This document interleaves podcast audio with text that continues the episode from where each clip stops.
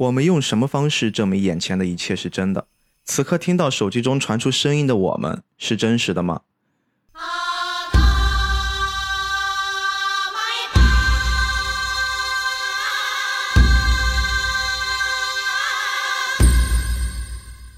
中午用手机点了一份外卖，当外卖小哥将热腾腾的饭菜递给你的那一刻，中间发生的一切都存在吗？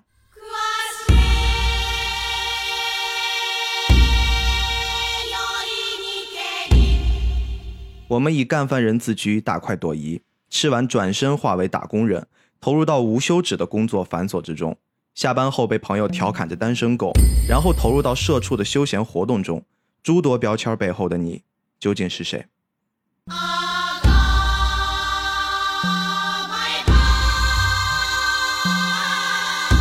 大家好，欢迎收听这期的菠萝油子。我是喜欢读《宫壳机动队》的 B B，我是喜欢读工科的吉良。啊，今天我跟吉良老师准备再挑战一下大 IP，我们决定尝试一下押金手版本的《宫壳机动队》一九九五版。这次跟吉阳老师决定做这个议题呢，也是吉阳老师上次跟我说，他聊完了红辣椒那期特别过瘾，嗯，然后希望能再聊一聊一些更有深度、更能值得来回反复咀嚼的一种顶级的作品，所以我们选来选去锁定了《宫壳机动队》。《宫壳机动队》其实是一个挺大的话题，它有非常非常多的版本，呃，我们也是本着 珍惜经典的一个心情，我们决定这期聊的主要锁定在。押金手的《宫壳机动队》的第一版，嗯，呃，所以说这期我们录制的话题，包括世界观和剧情内容，都是围绕着这一部的内容来展开的。因为刚刚吉阳老师跟我说，为了做这期节目，重新又看了几遍，跟之前看的感觉完全不同了。呃，最早看的还是大学的时候，我很多片子基本上都是大学的时候才看的，啊，但是那时候基本上就是看热闹，真的，现在想想就是看热闹，而且我。看不懂，真看不懂。那个年龄文化素养根本就达不到这个状态。但是那个时候，我觉得最吸引我的肯定是他这个音乐，包括这个音乐跟他这个嗯画面的这种配合。因为杨景手导演他导演的作品，不管是《攻壳攻壳机动队》也好，还是那个 还是那个机动警察也好，你会发现他的这个特别爱用一些呃用一个表达方式，就是。往往有一些过程的情节，比如说在宫壳里面，有一个罪犯，他在那大楼之间跑的时候、穿行的时候，他其实也配着这种非常幽静的这种背景音乐。嗯，包括他在《机动警察》里面也有很多类似的手法，就是这种状态给我感觉，哎，我好像对这种方式就是特别的喜欢。其实是被他的这个视觉风格，包括被这种音效所吸引。还有里边那些打斗的东西啊，现在想想其实挺粗浅的。还有一个问题就是我本身这个性格，如果没有什么强迫性的话，可能看看热闹，就是实在看不懂就过去了。但是因为现在要录这期节目，所以说特意非常认真的把它从头到尾看了几遍。但是就是对比而言啊，我之前看那个红辣椒的时候，其实基本上看到第二遍的时候，大概他在讲什么心里就有数了。但是我这个功壳我是，呃，真是看到第三遍。我才我才发现，我操，这里边好像有点东西，好像才看明白一点东西出来。嗯，但是我觉得这个问题吧，不是说谁高谁低，谁谁的水平的问题。我个人感觉啊，押井守要比金敏要狡猾的多。他们俩只是在叙事手段上，金敏老师其实相对来讲更诚实一些，他把一些更容易让我们能够理解的、能串起来的情节给表现出来了，帮助我们来理解。但是押井守。根本就不管这一套。哎，我前段时间在网上看到一个偏调侃性的段子，聊这几位漫画大师。他说，宫崎骏是太阳，金敏是月亮，西天手是繁星，新海诚是云彩。然后你知道他说那个押金手是黑洞。你看的所有的东西，我先给你吸进去，你也别管，我也不给你反光，不给你折射，所有的能量都在里面了。有点。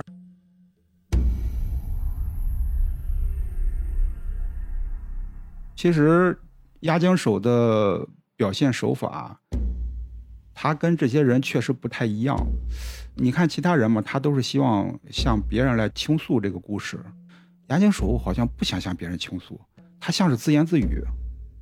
当年卡梅隆专程拜访押金手，两人在一起聊天他看到押金手在创作的过程之中，他发现了就像新大陆一样，因为在他们的一个工业制造领域，就好莱坞的那个环境里面，做一部电影，先创造一个角色，或者我先想一个事儿，嗯这个事儿是我觉得哎能打动我的，就是它有点盖出一个面来，嗯然后慢慢的去给它丰富世界观，去填肉，最后形成了我们看到的电影。嗯但是压针手的玩法是，它会先构造一个世界观，它会先塑造一个世界，然后在这个世界里面，它会自然而然的想象那什么样的角色会发生什么事儿，在这里面会穿插安排成什么样的一个故事架构。它的方式是跟很多好莱坞电影是完全不同的，所以说这个也是令卡梅隆导演觉得很有意思的一点。其实今天我们可以先来从押井守老师的一个生平来去聊，这也是我们菠萝油子的一个惯例啊。我搜到押井守老师，我特别是看到他近期的一些采访，我才发现这个人真的是越老越可爱，就他很像是一个老顽童的那个样子，留着一副大佬发型，就是也确实没有多少头发，但是他头发又留得很长，嗯整个人又炸着的毛，就是那种不太修边幅，笑起来又是一脸憨厚的样子，就这种形象。他是一九五一年出生于日本东京，然后在一九六零年的时候还在上高中的亚针手呢，他深受当时的日本学生运动的影响。当时也本身不怎么爱学习嘛，他说他总觉得高三一定会发生一场战争，所以说学习没啥用。但是当他真的上完高中了，他发现并没有像他想的那样子，就是战争也没发生，他还是顺利的毕业了。但是因为又没怎么学习，所以说他人生就在那一刻发生了改变，自己开启了人生大思考。但是他最终还是说顺利的上了一所学校，就是东京的学艺大学。嗯在这个大学里面，他一进去，他没有像其他的学生那样重新沉下心来去好好学习。他首先先选择加入了一个社团，叫电影研究会。当时就想奔着那个电影领域去的，而且据他所说，他一年里面看了一千部左右的电影，嗯这个阅片量，咱现在不好说是真假，但是其实你可以考虑考虑，基本上是按照每天两到三支电影的这个量来看的。实其实也正常，因为一般大学里边时间都比较闲。闲的就看电影，啊你对，那时候也没有游戏，没魔兽世界啊。啊，对，那时候就是看电影，而且那时候电影是一个青年人、艺术青年的标配，你你必须得有有一定的阅片量，才能在文艺青年之间才会聊得起来 啊。我基本上你看现在很多现在能聊的电影，或者说印象深刻的，基本上都是在大学的时候打下的底子啊。但是你听亚人手这么说，我觉得他只是一个那种不喜欢学习的孩子给自己找了一理由。我平时看电影呀，我总比每天去上高数好吧？这这种看看电影确实比上高数上学要好玩得多。你也深受影响，因为他当时是发现只有电影，他对电影的一种热爱是持续的，就对别的那种热爱，对当时的他来说，可能是一种短暂性的热爱。我喜欢了这劲儿，热乎劲儿过去之后，我就不喜欢了。但只有电影，他是不会厌倦的。冥冥之中呢，成为电影导演，他就把这件事儿当成了自己的目标。然后毕业之后，不是很顺利的进入到了电影领域，因为我们知道。对于那个学校来说，不是说你看几部电影，你参加一社团，你就可以毕业找到那种电影相关的工作。所以说，他一开始从事了好多好多的工作，然后一直到二十六岁，他才开始接触了动画事业。因为他是觉得从动画事业里面可能能接触到他的目标，或者说能做到他真正想做的那事儿。所以说，他是用这样的一种方式，慢慢的进入到这个行业，直到一九八一年。押井守担任了高桥留美子老师的，就是那个《福星小子》TV 版的动画导演，这是他第一次担任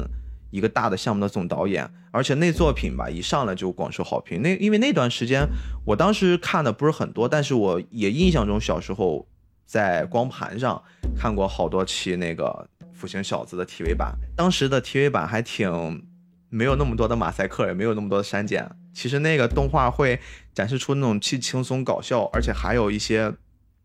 男孩女孩之间的那种启蒙之之类的东西啊，他那个福星小子的动画我还真没看，嗯，但是我看的最多的是他那个机动警察的剧场版。机动警察的剧场版其实押井守的比重占的非常大，对而且那个时候基本上就展现了他就是破坏原作的能力啊。对，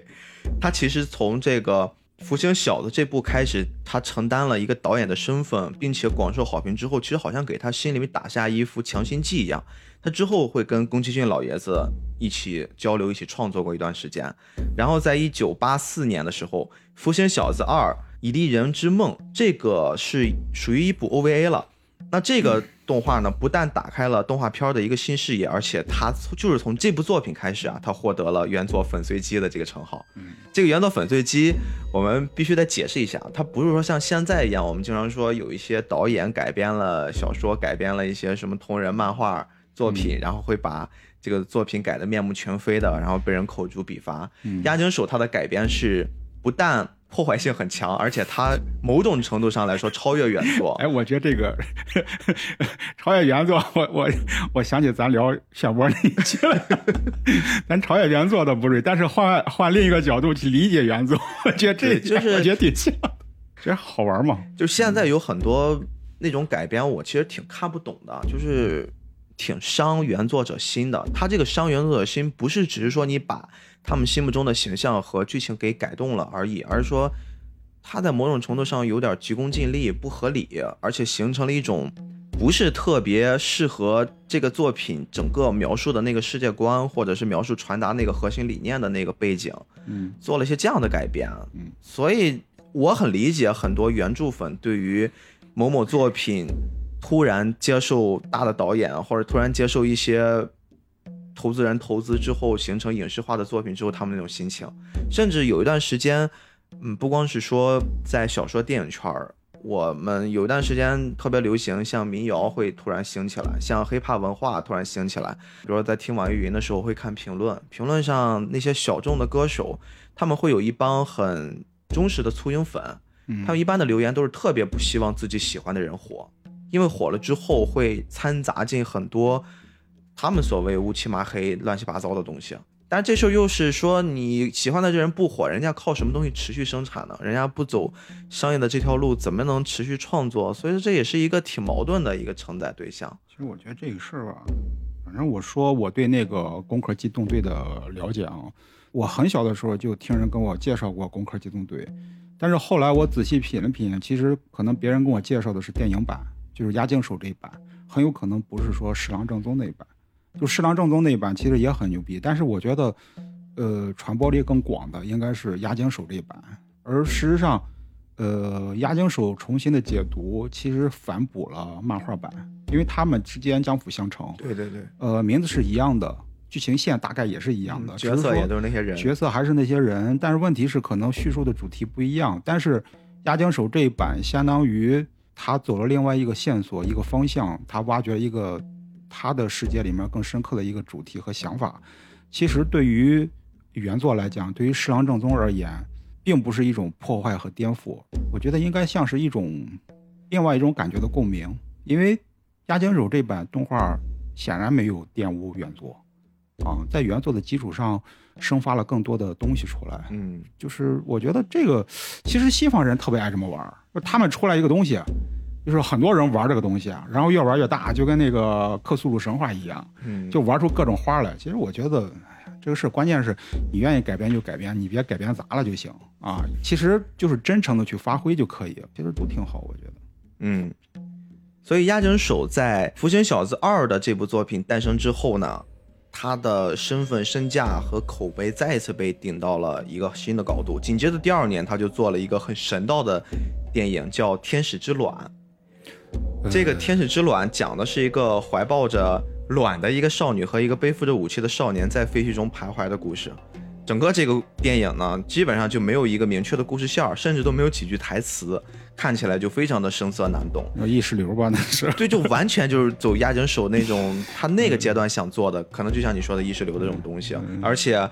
很明显呀，票房口碑给他创了一新低，立马就给了他一个 很直接的一个教训。从那一刻之后，押井守自己说：“我把这个世界看得简单了。”那个事儿对他来说，职业人生影响还蛮大的。所以说，一段时间，你想他从一个职业的正辉煌、正高峰期不断增长阶段，突然他做了这样的一个作品，他一时间工作也没了，他常常不断响起的电话铃声也不响了，他深刻的体会到了一个不能拍电影的导演的那种痛苦。嗯，然后痛定思痛呢，四年之后，哎，机动警察。这个我们现在很多喜欢看漫画、喜欢看动画的朋友们应该也都了解这部作品了，它上映了，押井守成功的找回了自己，然后之后就不断的创造了很多很多的经典，那就包括咱们今天要聊的《宫壳机动队》。机动机动警察吧，其实要比《宫壳机动队》要好看的多。嗯啊、因为它里边好看在哪儿？它里边那些人物啊，都特别的活跃。嗯，你看《宫壳机动队》里边，我被你带的老想念宫壳了。现在，它其实里边这些角色和人物相对来讲都没啥表情和变化，除了脱裤衩之外啊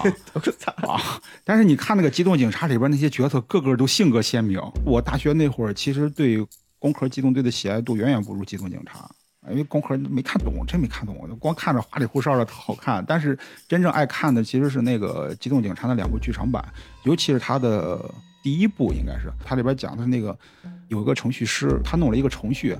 这个程序可以对那个机动警察，包括这机械体产生一个反噬。我大概剧情好像是这样。那里边那些人物，他用了很多广角，我记得里边有一段是他们那个。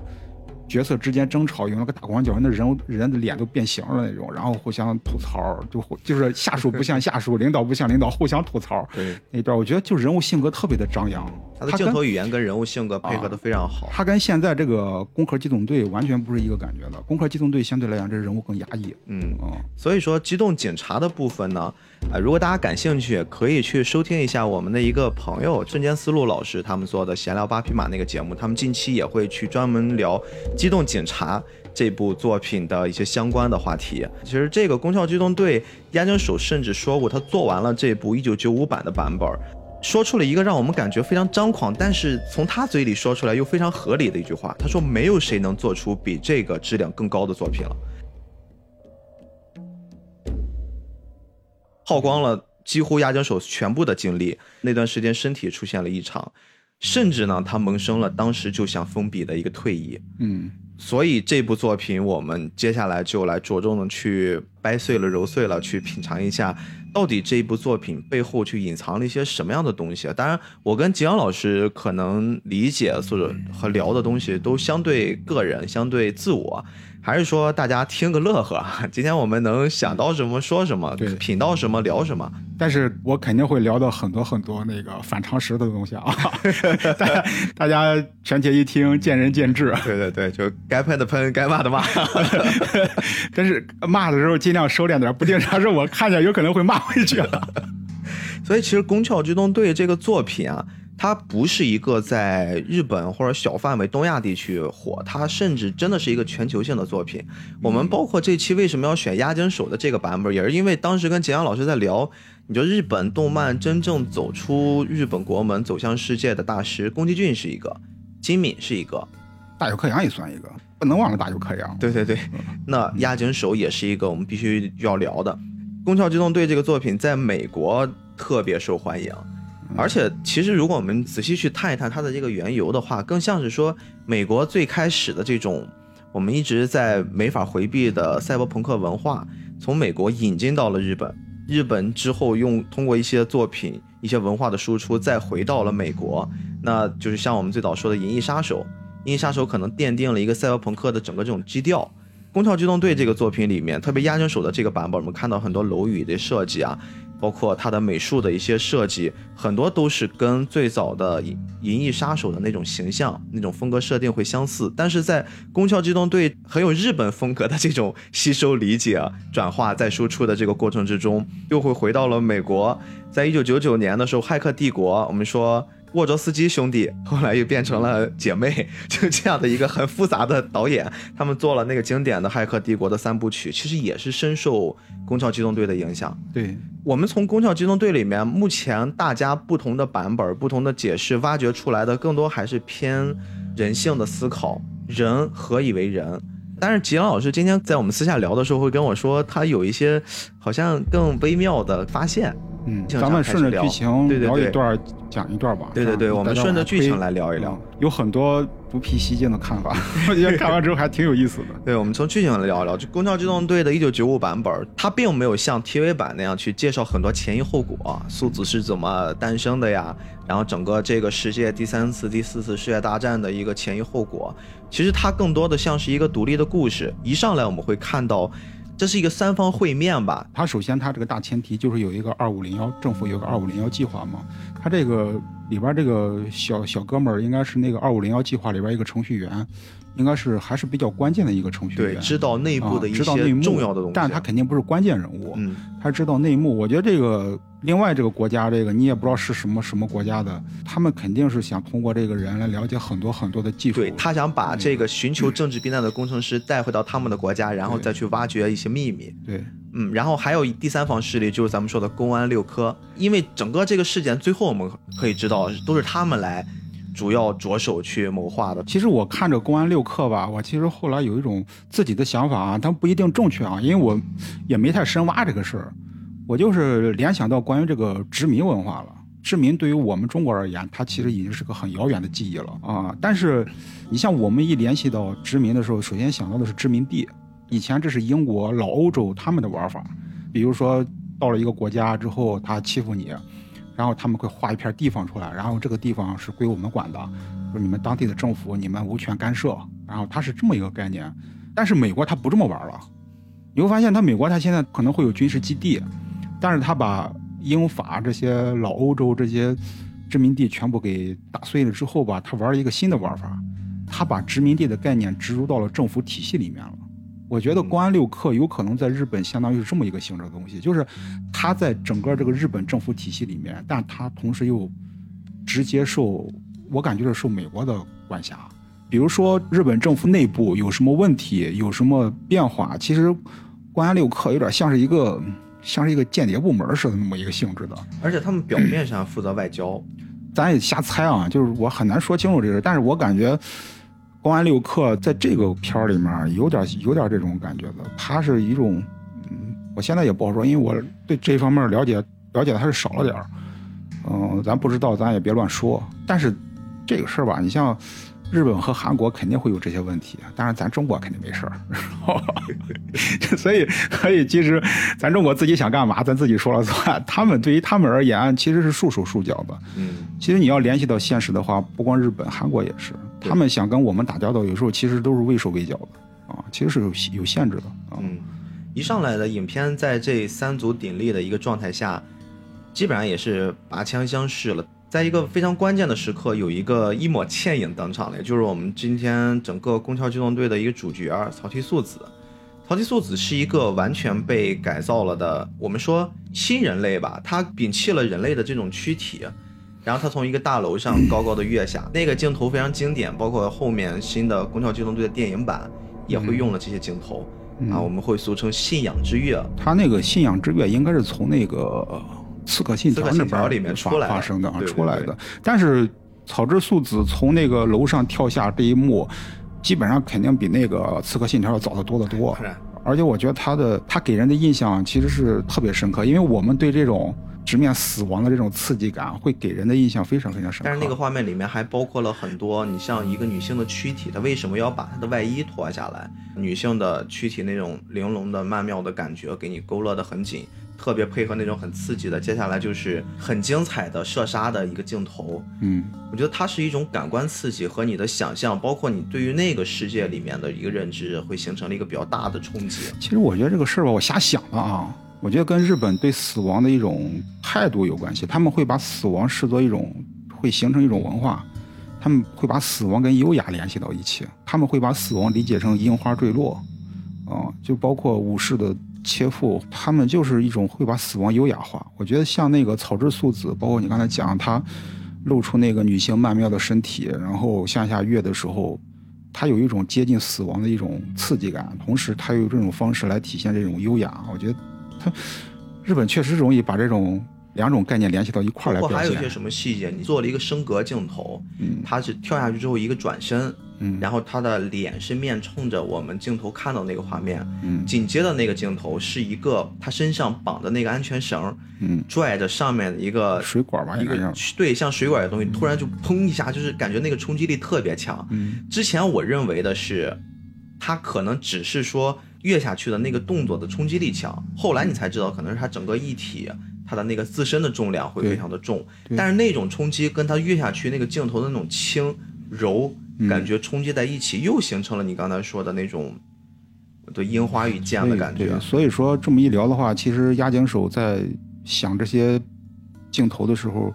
其实我觉得想挺挺花费了很多心嗯，思花了很多嗯心思去、去表现它。对，总之素子跃下来之后，它背后代表的是公安九课。公安九课，九课的做的一件事儿，其实也就是我们说的这宫壳机动队，他们做的这些事儿更像是去做一些政府里面的脏活累活。嗯然后特别像今天这种情况之下，素子的出现，他做了一个很简单、很直接的方式，他直接射杀了那个是外交大使，那个外交大使、外交大臣，然后他其实就解决了这个三足对立的一个矛盾体，他从中给瓦解掉了。你看完之后去反思这一段的时候，相当于是九克帮了六克的忙。对，啊，因为六拍屁课股六克其实不方便出手，如果把这个。二五零幺这个小程序员带走的话，整个这个计划有可能直接暴露了，有可能就是日本外交外交丑闻。对，现在六克跟这个外交大臣正面，就外交大使应该不叫外交大外驻外大使，这种正面刚，你又你又没办法对付，对，不能从明面上明面上来。当时你像六克那个代表那个小领导，那个领导只能口头上威胁。对。啊，但是九课草之素子直接真的就干脏活那个人，他同时又隐身，最后把这个外交大使杀掉之后，其实他目的是把那个小程序员留下来。当然，小程序员什么下落咱就不知道，肯定我觉得结局不会太好的。对，啊，但是等于说，其实真的就是九课，或者说草之素子，就是用我们俗话讲，就是干脏活儿那么一人、嗯啊，去解决一些比较棘手的案件，应该算是啊。然后故事到这儿呢，就其实才进入到了我们正片，进入到那片头。就以前可能在聊动画的时候，我们不太会去聊一些动画的片头，但这个我可能想跟也探讨探讨，他这个片头做的，特别是我们把它带入到一九九五年那个年代，嗯这一部的片头伴随着那种音乐，在一步一步的去延伸，会非常非常的有趣。我们会看到一个没有生命体的这么一个骨架，一个身体逐渐的变成了人，这样的一个过程，一点一点的蜕变，一点一点的雕琢，最后形成了草剃素子这样的一个形象。而且里面很多很多的镜头，我们现在来看的话，它会有很多很先进的，或者说很多很多我们知名的影视作品会借鉴了其中的镜头。比如说我在那个片头里面看到了前段时间很火的那个美剧《西部世界是吗？嗯把那些模具浸在白色的液体里面，嗯，完全相似。我今天有可能会聊到西部世界嗯，啊，它里边有一个桥段挺重要的，能够帮助我们解释那个我在看这个片子的时候产生的一个观点嗯啊。而且更有意思的是，这个片头结束之后，紧接着一个镜头是草地素子在自己的床上醒过来。嗯我们现在不好说之前那个片头是不是可以和这个动作联合起来想象，因为如果是可以联合起来想象的话，代表的是他梦到了自己被做出来的那个场景，这就让我想到最早最早我们说那个科幻大师菲利普迪克，《银翼杀手》就是改编了他的一个小说叫《仿生人会梦到电子羊》嘛，这是一个敞开式的话题。嗯。但是如果你把这事儿，其实《宫壳机动队》的诞生跟整个这个小说应该也有千丝万缕的联系。那我觉得可能用这种方式也是在冥冥之中对于这部小说的一种致敬。我们也不确定片头是不是草剃素子真的梦到的一个画面，或者说他可能也只是说进到故事了，哎，单纯的醒过来。那醒过来之后，也是一个很经典的镜头，他的床背后是一个明亮的窗外世界。那那个镜头在《宫壳机动队》电影版里面也会有一个几乎是完全相似的一个复制。醒过来之后，他会对于自己会有一个反思，就是我到底是谁？我不知道我这块儿理解的对不对哈。他在这个时候内心会产生了，就像是一个石头丢进了一个平静的湖面那种感觉。啊，他其实 我觉得这个动作吧，他其实更像是就是说押井守导演他起床他会这么想一会儿，等于说是创作者他自身习惯的一个延伸。嗯呃，能给我直观的感觉到，首先有两个地方，一个地方就是他表现草之素子本身这个人物，他在起床的时候，他会有一种迷茫的状态，会有一种思思考的状态、思索的状态。然后传递给观众的时候，他也会有这么一种状态。你去看整部这个片的时候，他一直在试图带着你去思考，因为尤其是到了中间那一段，中间有一段镜头基本上毫无意义，全是演示那些生活的画面、场景的画面。它其实跟这个作用，我觉得是相似的。那点其实我特别想跟你聊，因为啊我好像 get 到了一些不一样的东西啊一会儿我们可以聊。反正我当时看那段，我觉得跟这段像在哪，嗯就是它其实是让观众有一段沉思的时间，它让你去思考这么一段时间。其实你看，每个人在睡醒的那那一刻，睡觉中的状态和我们清醒的状态是不一样的一种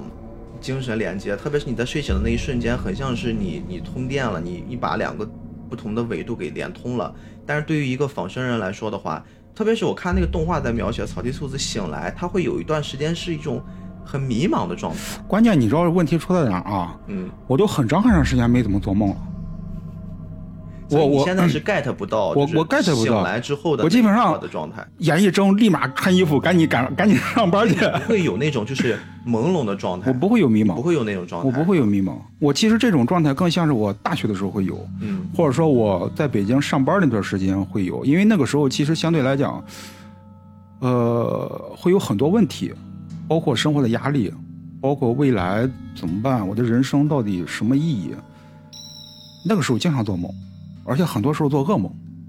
然后睡醒了之后，确实就睡得跟没睡一样。有的时候大脑处于一个半清醒状态，是个宕机的状态，跟现在不一样。现在基本上睡醒了时候是真需要缓一会儿，这是真没睡醒，需要抽根烟，然后缓缓神儿，然后很快就赶紧上班去啊，基本上就没那个状态了。但是你知道，对于我来说，我觉得一天里面最属于我的时间，就是我一醒来迷迷糊糊的，我也不知道我现在是不是真的醒了，然后坐在马桶上，就就那段时间，我觉得是属于我的。这就可能是一个现代都市人焦虑青年的 自我生活状况。找个人合体吧你。真的就是就是，我不知道是不是我想的有很多，但是我感觉草地素子在醒来那一刻，他不是一个其实很正常的状态。其实我觉得吧，是怎么回事啊？你看他这个做梦这段啊，我我们之前聊过哪些？好像就是红辣椒那对期，我们聊过。其实人为什么会做梦？因为你有很多需求，或者有很多愿望，有很多想法，需要靠梦境来补充，或者说是弥补，或者说在做梦的过程之中，来修复你某一方面的精神上的没有满足的缺憾，是这种残缺。其实我觉得做梦，不知道我想的是不是对啊？但是我真的现在感觉，为什么我现在不做梦了？因为我变得更平和了，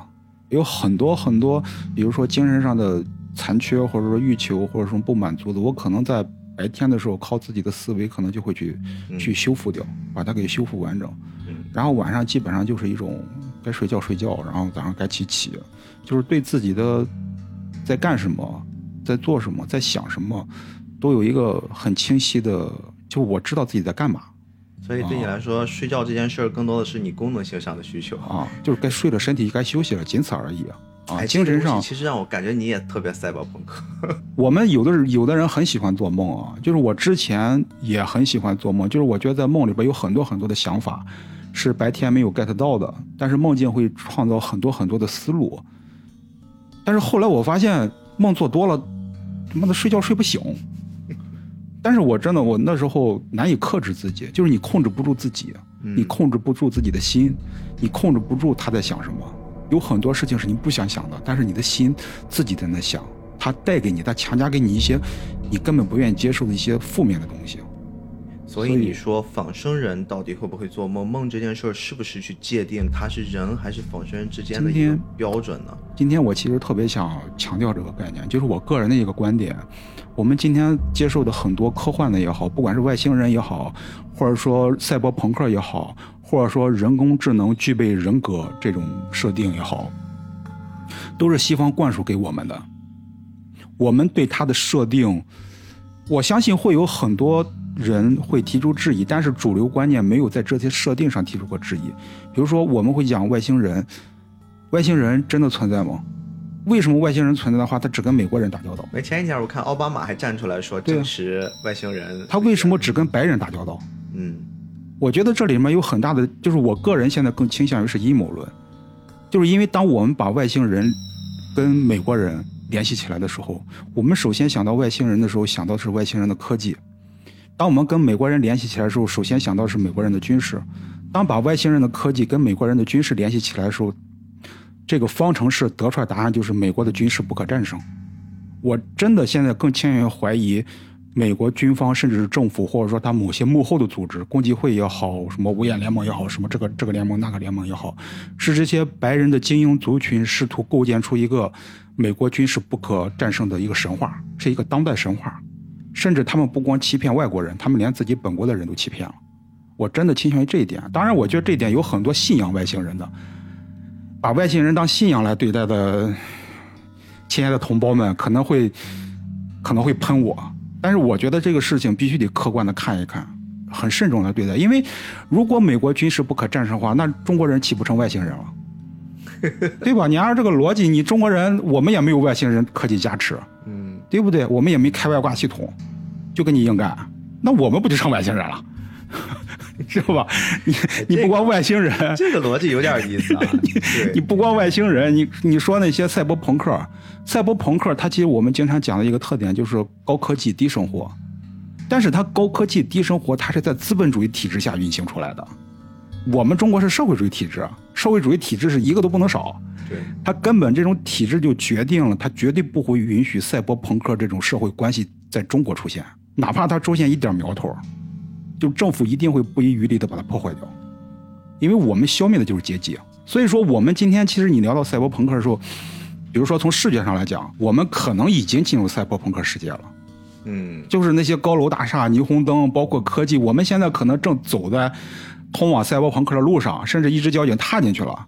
但是赛博朋克内核是绝对不会出现的。比如说欧洲，比如说美国，比如说我们之前经常吐槽，就是人家外国人辛辛苦苦研究出一个东西来，然后在市场卖的贼他妈贵，结果弄到中国，稍微一反向操作，就研究出来之后，直接卖一块钱、两块钱，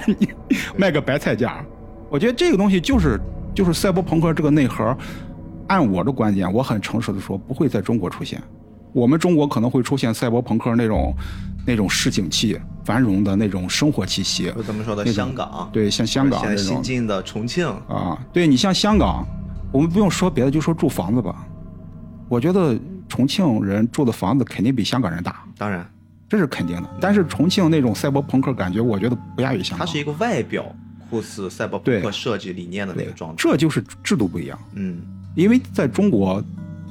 我们不会允许这种高科技低生活的人加诸在中国人民的身上，这是政府绝对不会允许的。所以这点你放一万个心吧。啊，我真是这种观点，当然这种观点是我仅限于我个人的观点，是我对国家的认知和对我们整个这个民族，因为我们这个民族，你说为什么一次次有人民起义、有农民起义，它本身就是反压迫的。嗯，你如果说真出现那种赛博朋克，从里到外都是这种赛博朋克的，中国人民真的该起义了。那咱们继续回到 回回到那个，我刚才聊啥？聊到这个对人工智能，嗯人工智能是说的另外一个点。我们现在对人工智能的认知是发展到一定阶段之后，人工智能会具备人格。嗯，你觉得这个设定真的成立吗？人反正工智能我们要从它解决的事情上来看。你觉得现在我们都在谈人工智能、谈 AI，啊、它到底解决的是一件什么事儿呢？比如说我们家现在的像这些什么 Siri 啊、小爱同学呀、嗯，这 我就知道嘉宾是吧他会想？嘉宾是吧？小爱同学，嗯，就是像我们家里的这些东西，它打的人工智能的标签儿，但是你会发现它真的智能吗？我现在尽量让我们家的装修变成了一种人工智能程度比较大的一个智能家居的状态，嗯，从窗帘儿到所有的灯，到我的日用品、日用生活、电视等等这一切，我基本上能用一个小爱同学穿起来，我都给穿了你。这家里真的是高科技的。哎但是问题就在这儿，就是它真的给我带来高科技了吗？它只是现在能满足我一件事，就是懒。嗯，它在某种程度上让我行动的步数变少了，但是它完全没有实现我们说的那些，我可以真正帮你去解决你的刚需的这种程度，不会像贾维斯的那种状态，更不可能说是像《宫桥机动队》我们今天聊的到了那种程度。嗯，但是这个 AI 一直说在进化，在发展，这个进化和发展，我现在是没有看到太大的方向和它的前景。就所有的那些 AI 的终极端、终极形态，只是在影视作品中。当然，我也会怀着一一定的期望，就是最终它的形态一定会是像是我们理想那个状态。但是它到底能给我们带来什么？我们现在看到这些作品，每一个跟 AI 相关、跟顶级的人工智能相关的，都是在探讨。最终我们回到了这个话题，就是它到底会不会代替我们？嗯，它是不是可以去毁灭一些什么我们本该占有的、我们本该享受的东西？那你说这个 AI 它的意义是什么呀？其实我的想法吧，可能有三个内容啊。一个内容呢，就是我想到了一个问题。我们知道，机器是人给它输入程序，然后它对这些程序做出反应，它根据这些程序程程序对环境做出反应，比如说你小爱同学，你看在了对吧？你跟他说句话，他说在，应该可以。应该可以。你看它这些其实是相当于它输入一种程序，它对你做出反应。但如果说你给它的问题，或者说给他输入的指令是互相矛盾的，他会怎么去反应？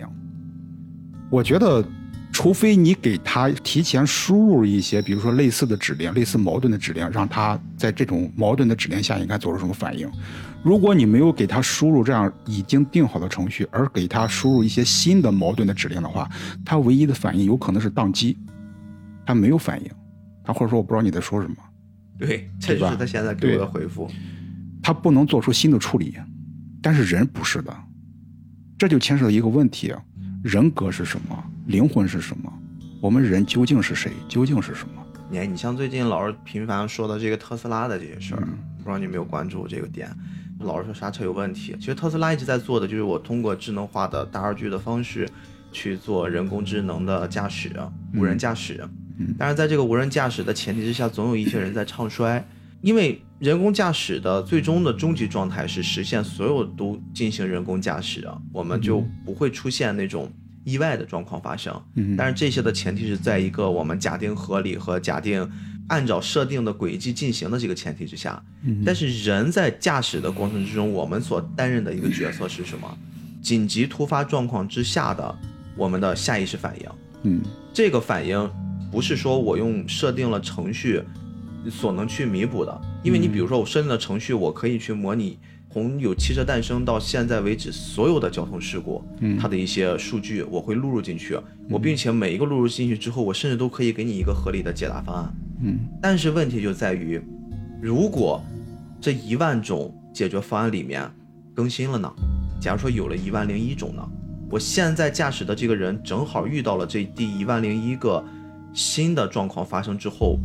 人工智能所又能带来的一个反应是什么？这个是我们打问号的。但是对于人来说，人一定会对于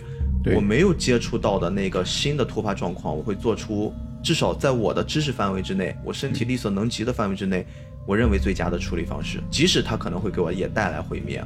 但是这件事儿，如果你放到一个更大的一个敞开的平台上来讲，特斯拉现在的这个刹车事件，它从一个个体事件如果变成一个群体事件了。它确实是存在那个问题的话，那这个东西不就是人工智能所给我们带来的一种我本身可以避免，但我无法避免的一种灾害吗？那你这东西你放到《宫桥机动队》的这部作品来说的话，它其实某一些情节、某一些想去探讨的内容，也是在说这这件事儿。就是我们聊人格、聊人是什么的时候，人其实区别于动物和植物的特征，就是我们有自由意志嘛。这种自由意志其实。表现在方方面面，比如说出现这种突发状况，或者说我们在工作之中，你比如说领导或者说客户出现指令冲突的时候，你肯定会有方法来系统的处理它。比如说，你会紧急和重要对紧急和重要的选择，比如说它这种看上去冲突的指令，它内部的联系性是什么，逻辑是什么，你都会深刻的去处理，深度的去处理，相当于独创性。人其实这种自由意志有的时候也在体现在创造性上。我们有创造性的思维，有这种独立思考，甚至独立升级的能力，这是人区别于动物最明显。就是人相对来讲更灵活，它是会多变的啊。而且你聊到像这种，包括我们今天看《攻壳机动队》，像这种人工智能的东西，其实我有时候也在想，草之素子经常会想那个问题：身体对于我们来说意味着什么？有一种嗯很自大的观念。就我不是说指向某些某个人啊，或者某些人，比如说有种观念就是，嗯，人定胜天，或者说我命由我不由天。当我慢慢开始懂事之后，我首先应该不断的就是每天反省自己的一个核心的理念，就是你要学会谦卑。为什么呢？就我想到一个问题，这个身体它不是我的，我只有使用权，我没有它的最终的主权，因为从我出生到我死亡，它都不是我的控制。包括整个这个身体，他犯困，他会累，他要生病，他都不归我管，我只能去。我冷了，我得赶紧穿件衣服；我困了，我得赶紧睡觉。如果你不睡觉，这个身体就会惩罚你。我只有使用权。其实就像我，咱买辆车，我开车一样，这个车要坏，你挡不住，就我可以去使用它，我要去维护它，我得去爱惜它，它只是我的外延设备。那对于我来说，真正能够给我的是什么？真正我能够拥有的是什么？你的情感，你的记忆，你这一生积淀的知识，积淀的内在那一部分，才是你真正能拥有的。就是真正可以去支配他们的东西。对，这个是属于我的啊。但是今天我说到这个吧，其实也联系到了就是草之素子经常会反省的一个问题，反问自己的一个问题：我究竟是什么？包括这种自我的觉醒。因为在电影里边，押井守导演提出的概念就是他自我是记忆、知识、灵魂等等这一些带来的觉醒，对自我意识的觉醒。但是我对自我意识的觉醒跟押井守是不一样的，因为我从个人的经历出发，我发现我真正觉醒自我意识，是当我第一次知道会死亡。嗯，所以其实，在我的知识体系里面，我认为真正带来自我意识觉醒的，不是记忆，不是知识，也不是灵魂，而是死亡。哎，你某种程度上跟傀儡师是有一点像，但是傀儡师最终追求的是死亡。傀儡师这个，咱们一点点延伸着讲吧。我觉得，因为这个聊深了吧，一方面量太大，另外一方面，我我得我得慢慢理思路，才能把它给讲清楚了啊。我们要不要接着往下看着剧情？现在剧情聊到哪儿了？刚刚开头完了，睡了一觉，然后就聊这么是吧？后面是那个。外交大臣的那个翻译脑子被攻壳了那段，出现了一个很重要的角色，就是公安九科的科长。哎，公安九科这个科长，我自己也有一些很很好玩的想法啊。什么嘞？我喜欢叫他猩猩猴子，荒卷大夫。对，荒卷，荒卷，就是他其实是跟六课的科长会会一面儿他们要去攻克一下那个翻译，就是那个外交大臣那个翻译嘛，那个女翻译。对，然后就翻译他的身体里面到底是怎么回事，因为他的身体被。被人给黑了。其实我们这个说的也比较通俗来说，这部片子叫《Ghost in the Shell》，其实本身就是壳里边的灵魂魂儿。在这个世界里面，会有一种方式，就是有一帮黑客一样的人，他们可以通过一些能力钻到人的思维里面去控制他们的思维，占领他们的身体。那这个角色其实就是现在被。一个神秘的东西给攻克了。我先说说我对荒卷大夫这个造型啊，嗯，他这个造型让我联想到了以色列国的开国第一人本古里安。为什么你会你会来来我看？因为他这个发型太像了，就是大家有兴趣可以看看本古里安的那个造型，百度上就有那个图片。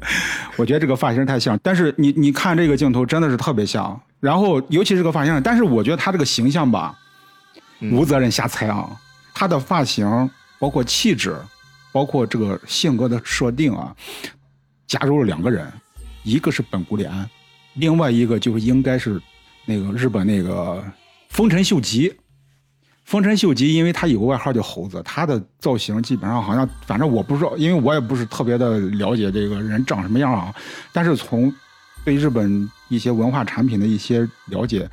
反正。丰臣秀吉的形象有点像个猴子，我觉得他其实应该是押井守导演在设置这个人物的时候，应该把这两个很牛逼的人你汇总在这一个人身上来塑造荒卷大夫的强势。荒卷大夫应该也是这里面改造的比较少的一类人，因为他身体还是肉体，他只是做了脑部的一些改造。嗯，而且这个人是一个绝对的政治家和阴谋家。丰臣秀吉也好，本古里安也好，都是这种类型的人，复合型这种人。嗯，他们现在就是。在通过一些科技的手段，然后去走入这个外交大臣的翻译的一个脑袋里面，去看他到底经历了什么。后来发现他的脑袋被入侵了。嗯，这件事儿通俗的来说，就是一个黑客黑进了你的电脑，然后他去窃取了你电脑里面的信息。但是我们可以通过反黑客的手段去调查他到底在黑入我电脑的时候他在做什么。其实他们在做的就是这样的一件事儿。而且对于 Ghost 这个东西。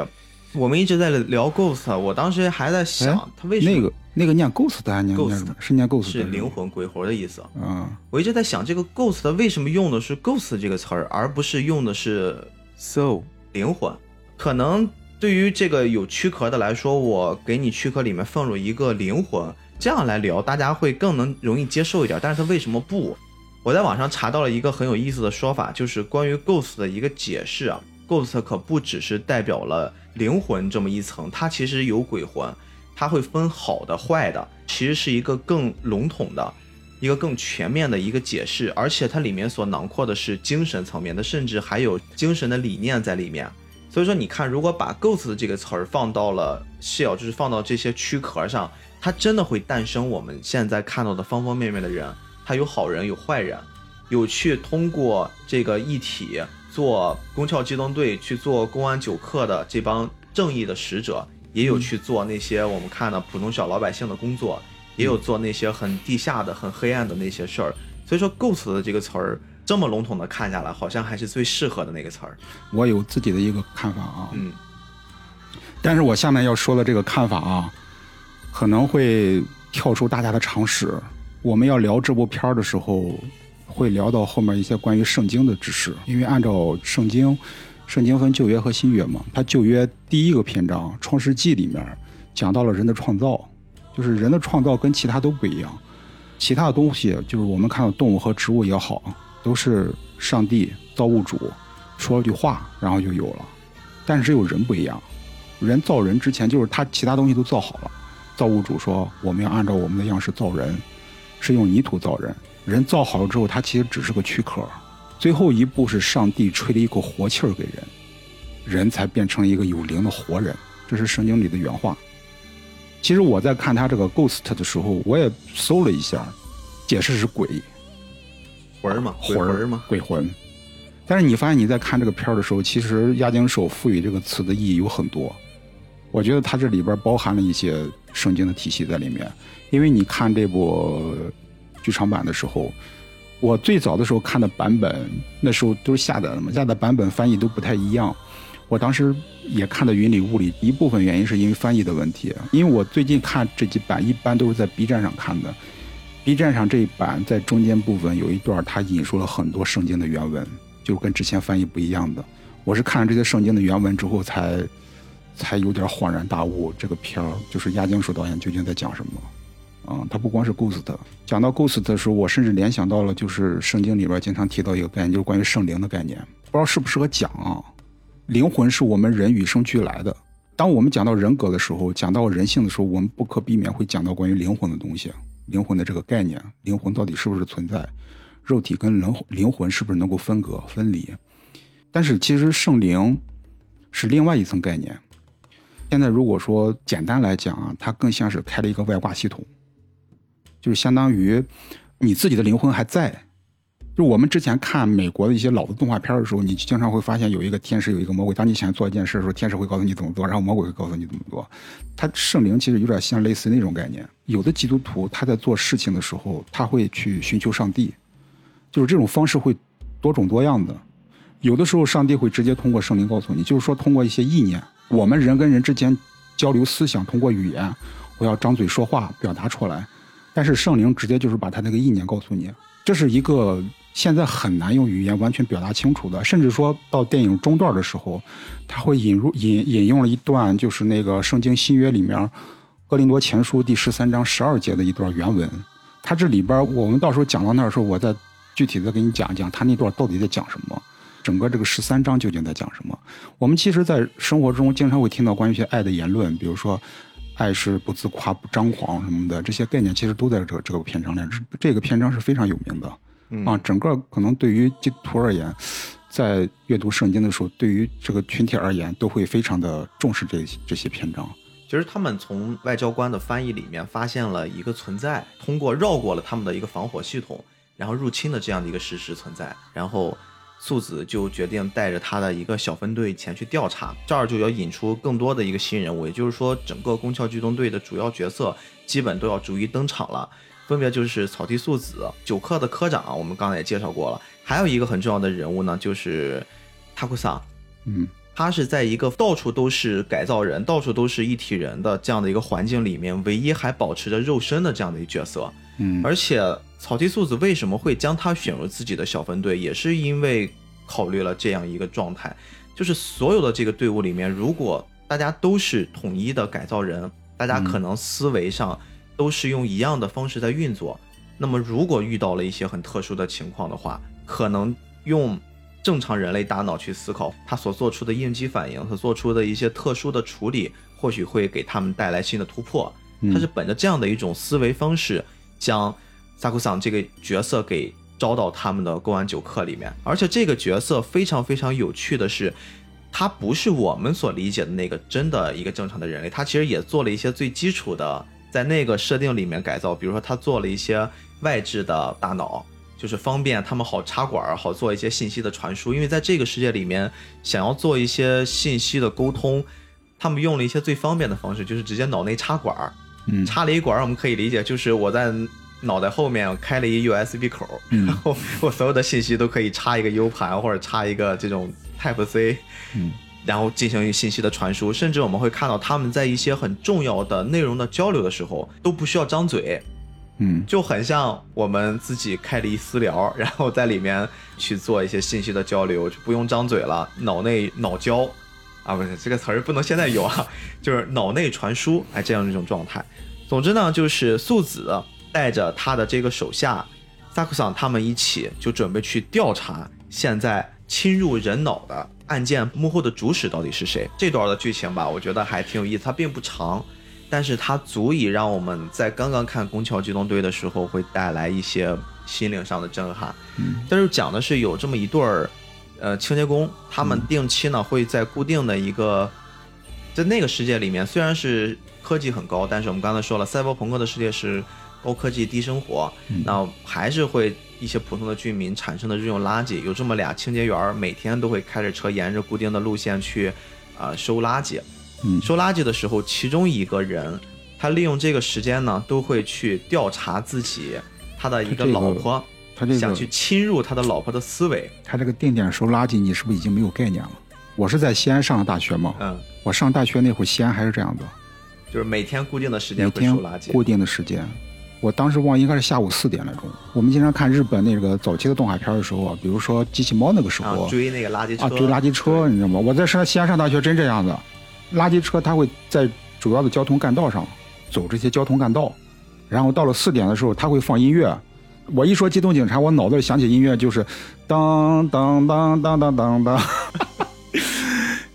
你一听这个声就是垃圾车来了。我现在忘了我上大学那个西安那个声什么，反正也挺像的，声音很柔和，但是它能传得很远。你在屋里边很远就能听见，就那个音乐就起来了，你就得。赶紧把那个垃圾拎下去，你提前得把垃圾放在门口，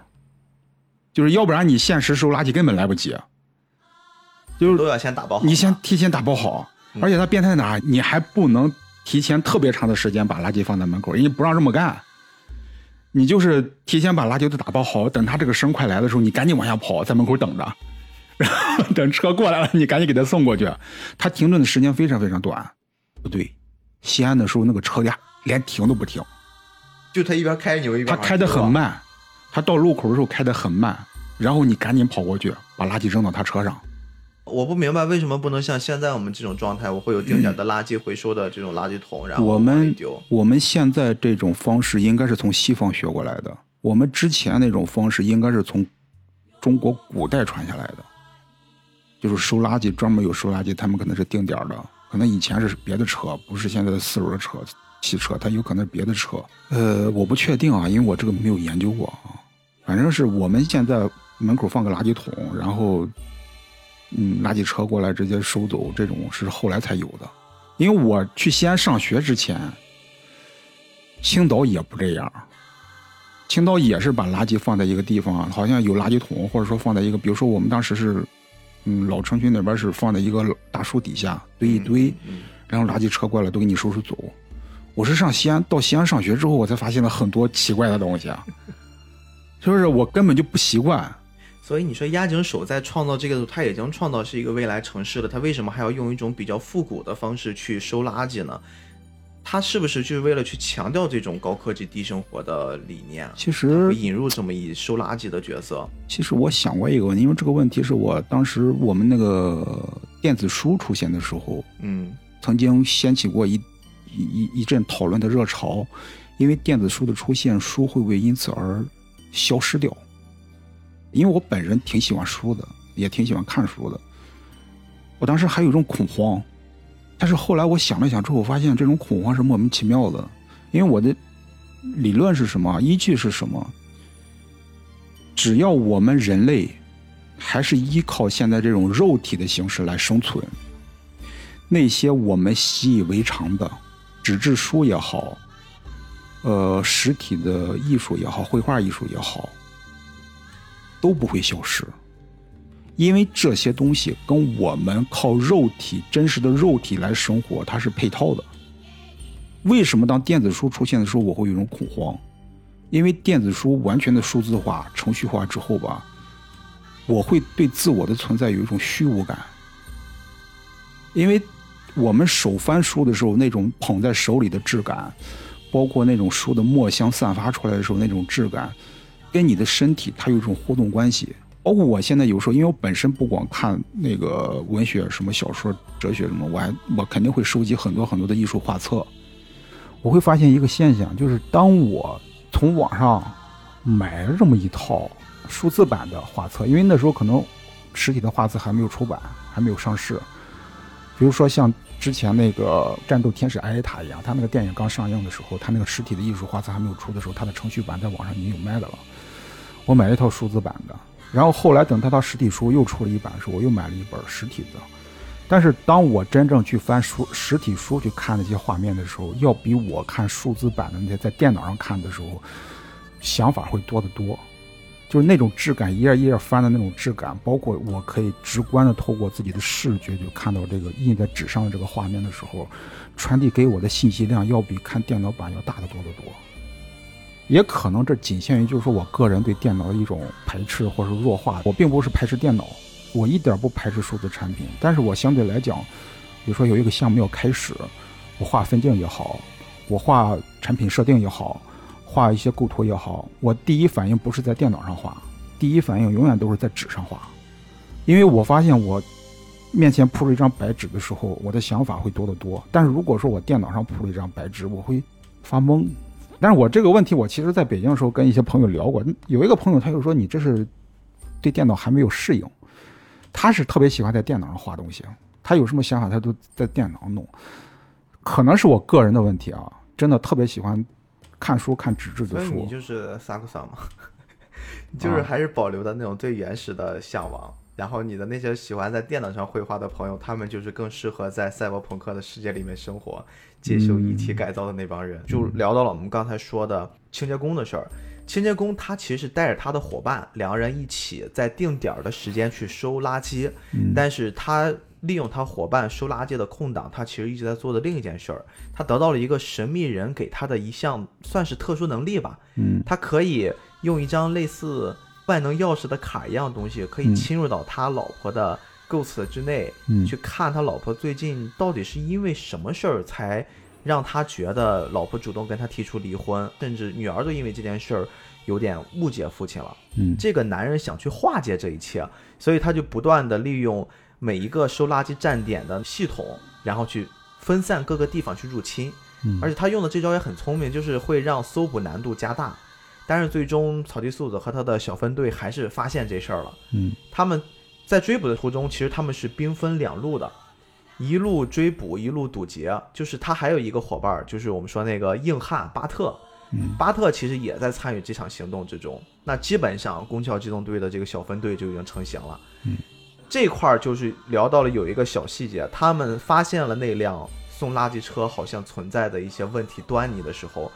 但是那个垃圾车已经开始加速逃离了。你看，一体人和真正的人类思考的逻辑不同，就在于他给了。萨库桑一个镜头，萨库桑只是喜欢用最复古的那种左轮小手枪。他打完了六发子弹，发现那辆车纹丝不动，对，就非常结实，打不透。他换了一发子弹，打在了那个车的屁股上，放了一发追踪器。嗯，他所想的一种解决办法就是，我不用要当场去抓到你，我当场去解决你，而是我用这种放长线钓大鱼的方式，看你的行动路线，我一直在你这个身上做标记。然后找到最合适的时间再去做突击。嗯，那利用萨库桑的这一发追踪子弹，最终草剃素子也是在一个很经典的一个画面，就是背后都是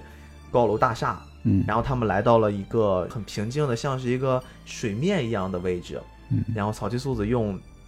光学迷彩，光学迷彩，用那套衣服，用隐身的方式，非常帅、非常潇洒的解决掉了眼前的敌人。这个跟草之素子打斗的这个人，相当于就是保洁员嘴里面他在酒吧认识那个人，对，就是给他、啊给他程序的那个，给他这这套程序的那个人。他其实中间你看那个草之素子刚刚开始连上网络，说要查找这个垃圾车站点的时候，他其实傀儡师就已经把他这些信息通过那个保洁员的领导传递给这个垃圾车了。对，让他意识到有危险了，意识到有危险，然后瞬间转移，基本上就这么一个过程。然后说是敌人，他只是一个被黑客利用的。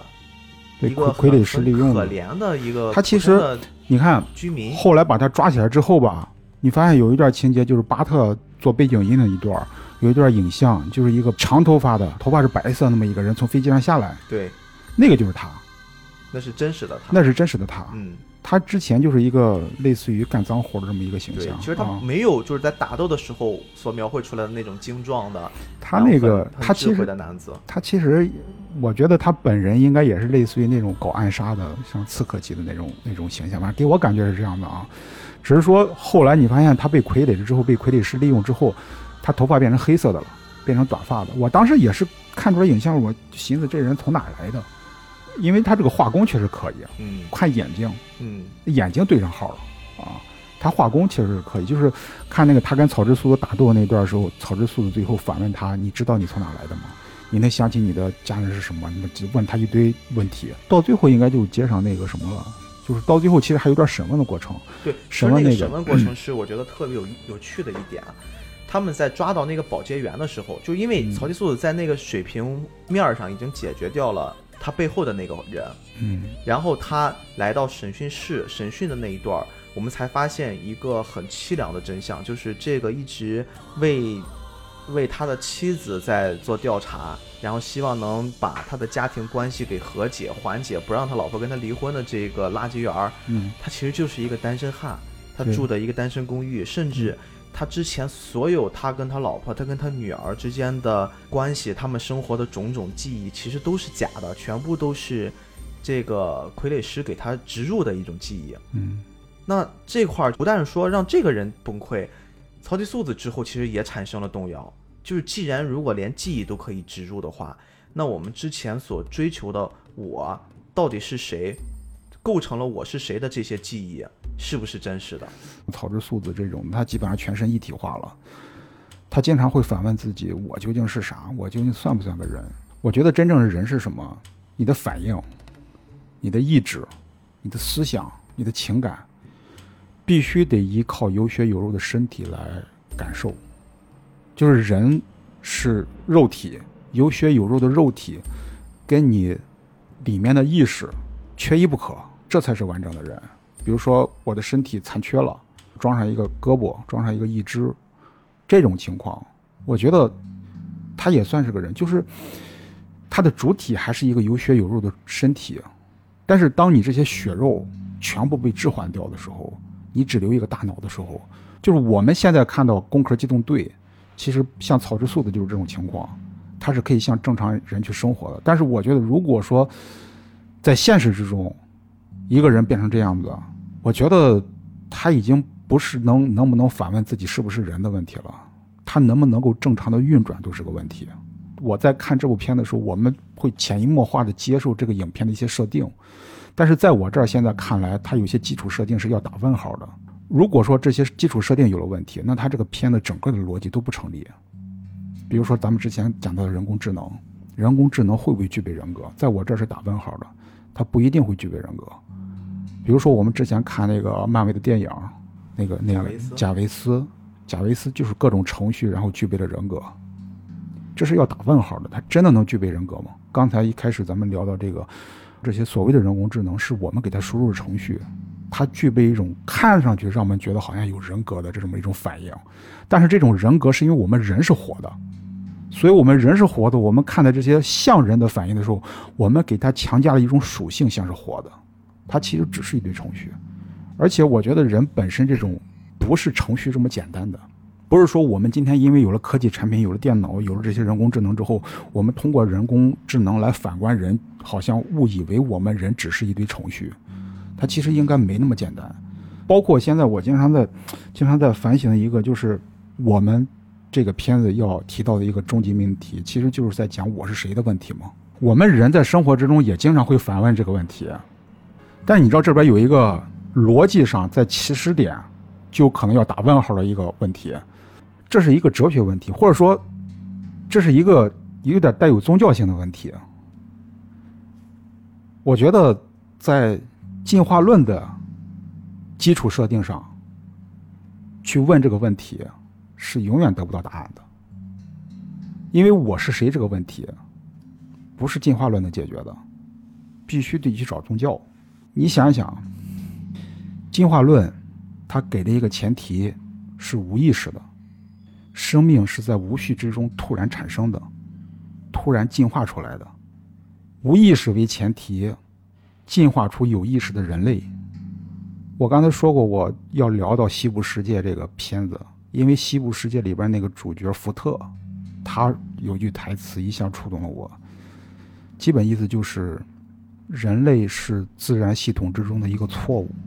因为在无意识的自然系统之中，不应该产生出有意识的人类来。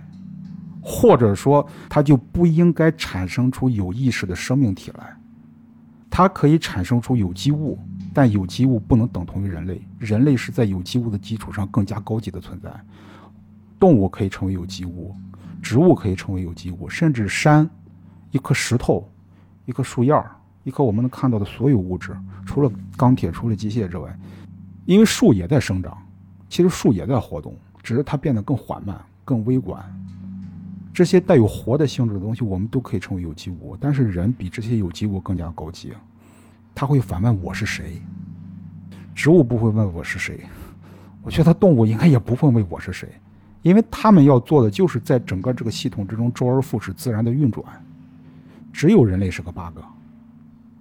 除了人类之外，所有的存在都会按照所谓的自然系统规矩而有序的去生存、去运转。如果把人类整体性的抹除掉，我觉得这个地球上会达到一种完美的和谐。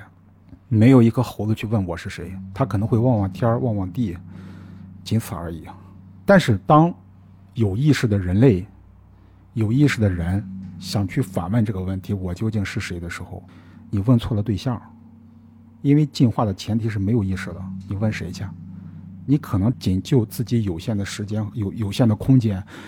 我在你面前是谁？我在我的父母面前是谁？我在我自己的孩子面前是谁？而且你说到这个话题的时候，我自己我都忘了是什么时候。我自己做了个小实验，就是我闭上眼睛，去感受我自己究竟自我究竟是什么。就是当我只是想到自己的时候，我闭上眼睛看到的都是一片黑暗，我根本不存在。但是当我联想到别人的时候，我才找到自我是什么。就当我联想到我的父母。我知道我是谁。当我联想到我的朋友，我知道我是谁。当我只想我自己的时候，我什么都不是。我自我意识没有萌发，包括我现在之前刚才正讲的那个，我的自我意识觉醒于我第一次知道死亡开始。对于我来说，最直观对死亡的恐惧，或者说对自我的觉醒，来自于有一天父母会离开。也就是说，我们之前聊过关于长生的问题，关于永生的问题。其实我觉得，在考虑这个问题的时候，我们不光要考虑自己是不是永生，真正给我们带来触动的是情感性的。你要考虑你所爱的人，你是不是希望他永生？你希望他健康？你希望他不生病？你希望他健康，希望他不生病，其实为的是什么？希望他能永远在，永远跟你在一起。你希望他不死？说的极端一点，聊到这个问题的时候，你会发现这个问题，你去聊。现有的知识体系是不够的，你你必须得去研究研究宗教文。也就是说，你要问这个问题，别问进化论，在这得不到答案啊。包括进化论这个概念，就是我们想想进化这个词意味着什么啊？它首先是一个有目标的，因为你要前进嘛，前进肯定要有一个方向。既然有方向，要往那进，它就必须有一个程序。有一个过程，这个过程应该怎么去付诸实施？它肯定要有计划、有方向、有目标、有计划、有意志的推进，必须要有一个意志在背后去推动。我们今天用的电脑已经比十年前用的电脑进化了很多很多。为什么？是有人类在给它升级程序，人类在不断的推动它进化。人是从哪来的？人是怎么进化出来的？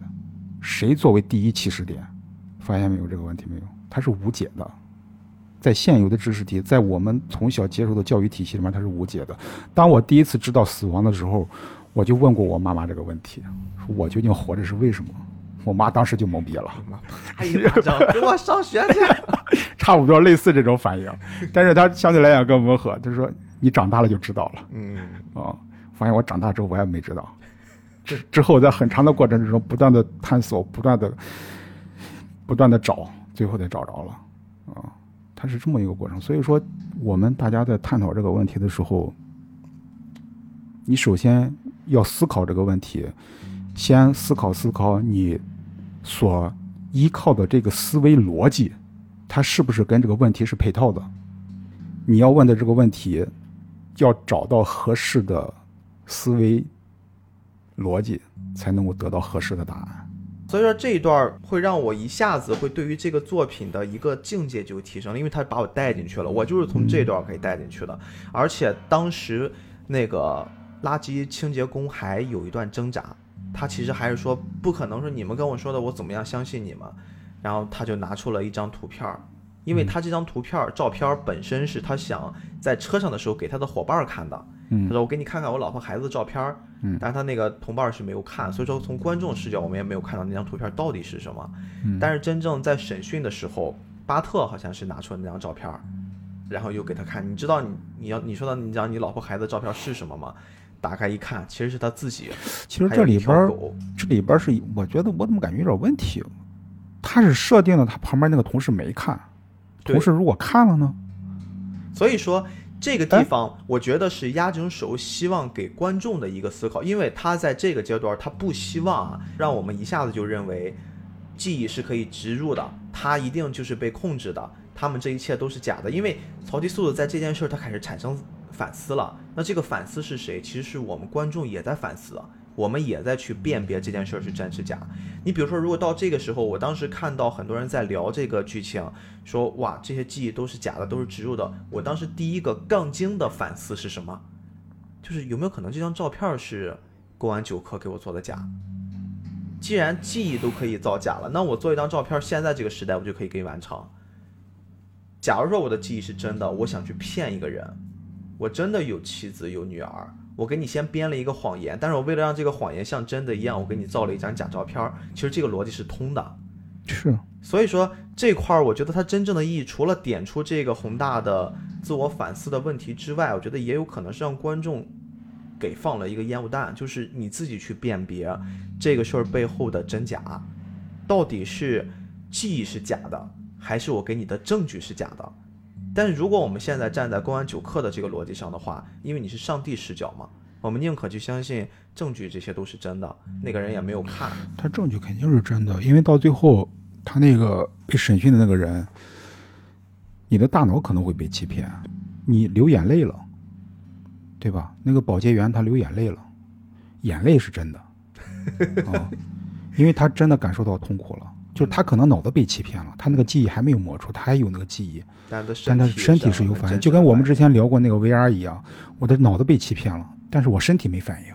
所以他很难受。嗯，所以说他这个也是，就是你脑子被欺骗了，但是你的身体知道是真的，所以他流眼泪了。所以这件事之后，就到了刚才你特别想说的那个桥段了。对，素子在经历了这个事件之后，他其实产生了自我怀疑，他产生了自我思考，他带着他的。同事吧，就是巴特，一起在湖中他去潜水。潜水这件事对于正常人类来说，它只是一种运动，一项活动。但是对于这些被改造了的异体人来说，嗯，他们其实是一件很危险的事儿，因为本身自重特别大，浮力几乎等同于零了。所以说他每次在做这个潜水的时候呢，其实都是在跟生命去做抗争。巴特这个时候会很关心素子，他说：“你为什么要做这么危险的事儿？”素子就说出了。他自己的一个见解，那句话其实也挺经典的。就素子会说：“我每次只有在潜水的时候，我才能感受到恐惧，感受到威胁，甚至可以通过这些感受觉得自己是真实的，觉得自己是存在的，然后巴特就会特别不理解他。但是巴特那个时候会流露出另一种感情，这个感情也是我们接下来可能去探讨一下的，就是巴特跟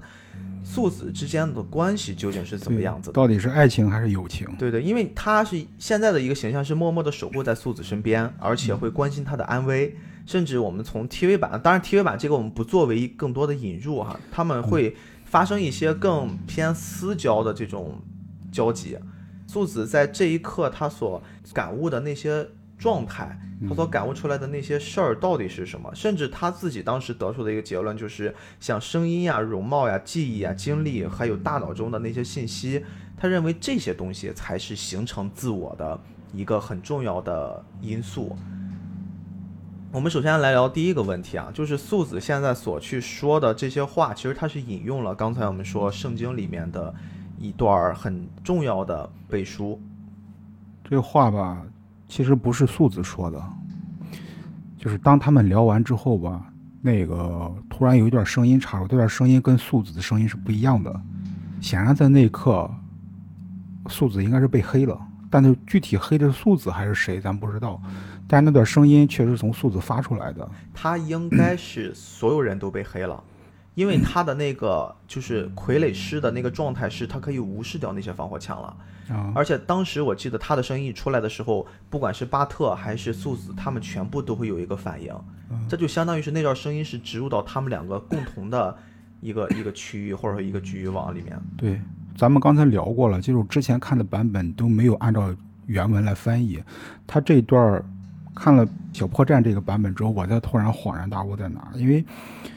他这一段圣经的原文是这样子的啊，十三章十二节，我们如今仿佛对着镜子观看，模糊不清，到那时候就要面对面了。后边还有，我如今所知道的有限，到那时就全知道，如同主知道我一样。他其实后边没有引用，我觉得是可以理解的，因为他这个片子本身他是在探讨一个。世俗化的人生主题，他如果说把后边这段引用化的话，当“主”这个字眼出现的时候，它就变成一个类似于宣教性，它可能会比较敏感，嗯啊，所以说他可能没有引用。但是当我看了这段原文之后，我才恍然大悟在哪，因为你要了解整个这个片子，就是押井守导演到底在讲什么，真的得先了解这段话是什么意思。这段话其实相当于是打开这部片的一个钥匙。这段话呢是出自那个《哥林多前书》。还有《哥林多后书》，哥林多是什么意思呢？它这个新约啊，分历史书和书信选，包括在后边的启示录，这是三大结构。哥林多前书属于书信选里边一部分，基本上书信选大部分都是保罗写的。保罗在写这个书信的时候，哥林多是是当时保罗在传道的过程之中，在欧洲建立的一个教会，但它是一个教会的名字叫哥林多。哥林多教会当时发生了什么问题呢？因为保罗写这封书信选，就是为了劝诫当时哥林多教会的这些人出现的问题。哥林多教会那些信徒，他们特别依赖于圣灵所赐的，比如说说方言的能力、医病的能力、赶鬼的能力，这些都属于基督教信仰中就是异能的部分。他们特别在乎这个。但是保罗写这封书信，其实警告他们方向偏了。比如说有一段很有名的话：“爱是什么？”就是我们经常会听，爱是恒久忍耐，又有恩慈；爱是不嫉妒，爱是不自夸，不张狂，不做害羞的事，不求自己的益处，不轻易发怒，不计算人的恶，不喜欢不义，只喜欢真理。凡事包容，凡事相信，凡事盼望，凡事忍耐，爱是永不止息。这些话都是前边的，都是这一篇章的。所以说，他这个篇章特别有名，就有名在这儿，因为他是宣告了基督徒信仰中一个很重要的内核，就是信仰基督、信仰上帝，不是为了掌握这些异能，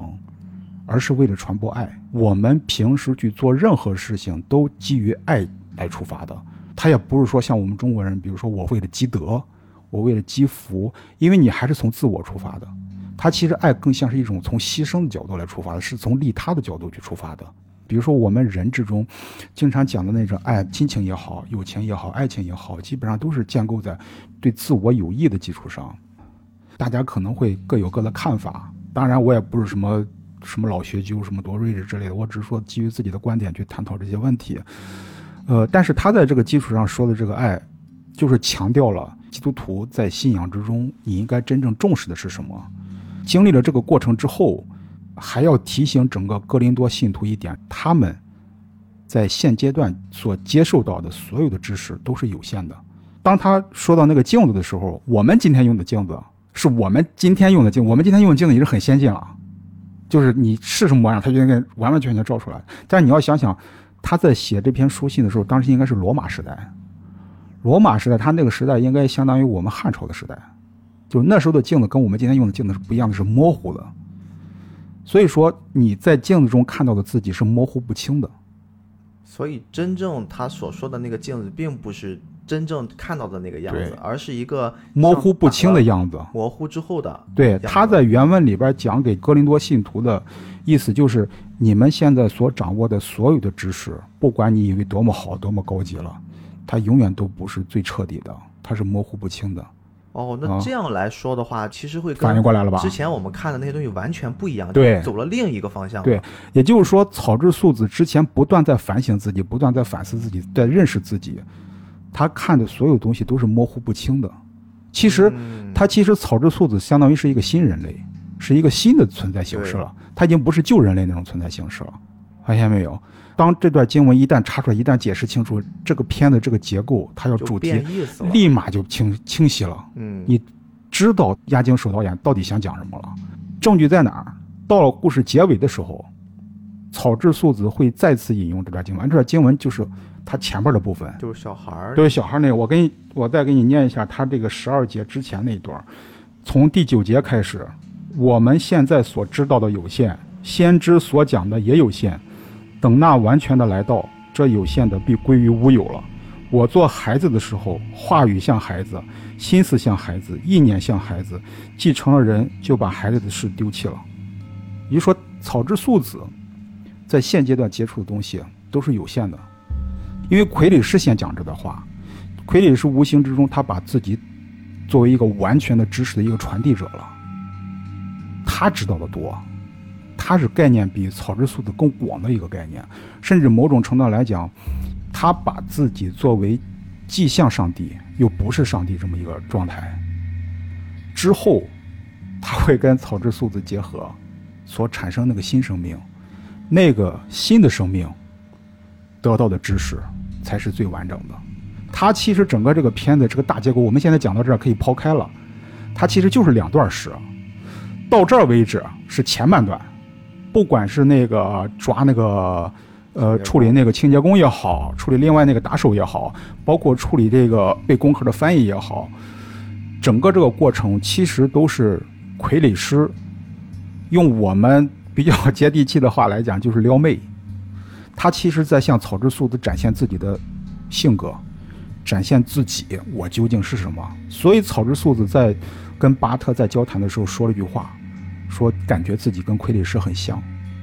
也就是说傀儡师撩妹成功了，这是前半段。后半段其实就是傀儡师自己来了，他借助一个素体，就是那个金发那个女郎罗那个女郎，直接找到九客了，线下面基了，线下面基了。呃，我再提前说一点，我这段其实我这种观点不是空穴来风的，有个证据在哪儿？我们在往后讲的时候会发现，有一段情节就是那个公安六课又来了，因为抓这个裸体女人，公安六课又来了。当时他身边那个领导旁边有一个白人的一个程序，一个搞程序的一个一个人。当时这个领导就在车上就问这个人：“这傀儡师怎么莫名其妙跑九课去了？”然后当时这个白人程序师说了一句话：“也许九课里面有他喜欢的人。”然后旁边领导来一句：“是什么乱七八糟的？”嗯，这个白人说的。其实就是暗示了傀儡师要干什么，因为这个白人是创造了对。那个傀儡师的程序的主要的角色，对，他是最了解傀儡师。对，所以说其实傀儡师整个这个片子其实表面是讲在一个赛博朋克的东西，但它其实叙事的结构是二五零幺这个计划诞生了一个人格化的打引号的生命体，这个生命体要延续自己的生命，它要泡妞。他看好了草之素子，然后通过那个外交大臣的翻译，然后来引起素子的注意，然后等到引起素子注意之后，他自己再来亲自向素子证明自己，然后再向素子表白，最后结尾生下一个新的小孩就结合结合生小孩整个故事就是这么个结构。没有必要把后面的部分抛的那么细，对。而是说我们可以去挑一些后面的重点来。后边其实就是就是就是收尾了，就是高潮了，对对就是，讲结果了嗯啊！而且你看他这个押井守导演，我当时我看这个片儿的时候，我一开始就是没抛开时候，我刚看时候特别吸引我，就是当这个傀儡师说完镜子这段话之后，草之素子有一个镜头是微俯拍的，然后草之素子慢慢转头看向了观众。这种镜头在电影语言里边是非常忌讳的，因为当演员的视觉视觉他的那个视野直接聚焦在屏幕上的时候，看向观众的时候，一下就把观众给拽进去了。拽进去之后，他整个这个电影这个语言这个体系，他就有点就会出混乱，因为他一直应该是跟观众之间是保持客观的一种平行世界的这么一种关系。所以说，押井守导演为什么在这个地方用这样一个镜头，其实就是在相当于引发我们的思考。他是在提醒我们，看到这儿之后，你想到了什么？嗯你应该思考什么。所以你看他接着再往下的时候，直接连上一长段的根本没什么意义的镜头，配上他那个摇的音乐，特别的神秘。他其实就是让你在那种状态下观影的过程中开始思考，你听了这段话之后究竟想到了什么，应该想什么。所以那段镜头其实特别长，我当时还纳闷，为什么这大师牛逼就牛逼，你知道不知道他干嘛？你知道吗？但是现在明白了其实你刚刚说那个，就让我想起了《杀人回忆》里面啊他整个那个故事全部都给你那片讲完了。儿那片儿好像俩多小时。对，最后一个镜头就是他看向了摄像机，嗯其实就看向了观众。凶手到底在哪？因为那个当时拍的时候他没有找到凶手嘛。嗯其实那个镜头跟你刚才说的草剃素子，在突然跟观众有一个视野去交视的时候，嗯对，他其实有那种异曲同工。你发现没有？？你看到那个镜头的时候，心里边会咯噔一下，对触动一下，而且他当时那个配音还当了一下。对，导演就是在提醒你，嗯，现在该思考了，现在进入思考时间。所以后边整个一长段没有意义，他只是在给你思考，让你看看芸芸众生，看看各种城市里的角落、各种情况、各种人生活的方方面面，然后再配上那种神秘的摇的音乐。这一段就是刚才我们聊过，我说我想跟你去探讨一下我的另一种想法。这一段我一开始看的时候会觉得好莫名其妙，因为正常来说的话，一般在两个故事篇章之间插上一组空镜，其实要做的是时间转场，嗯，就或者做一个空间转场用，但是从来不会有一个电影会用这种手法这么长时间、这么多镜头去交代这一个小功能。嗯所以说它背后一定会有一层别的意思，这是我当时的一个思考逻辑。嗯后来我发现，在那一段下，他描述了一些大概的场景，比如说市井下的芸芸众生、嗯都市、嗯车水马龙，路上有各种行人，下着雨点儿，包括日夜交替等等。这就是人的生活嘛。其实对，这就是人的生活。忽然有一个一个概念会来到我的脑袋里面，我想到的是草剃素子在那一刻之前他的一个状态是什么？他认为人成为一个独立的个体，他成为我能代表我是我的这样的一个标识，是在于我与其他人的不同，我自己的独立性，我的独特性。但是所有的独特性在那一刻之前，他所经历的都是我在用我自己的独特性，我在用我草剃素子的人和我这副身体再去完成只有我能完成的事儿。对，他是这么一个操作逻辑。但是在潜水的那个场景之后，他的脑袋里面被傀儡师灌输了那些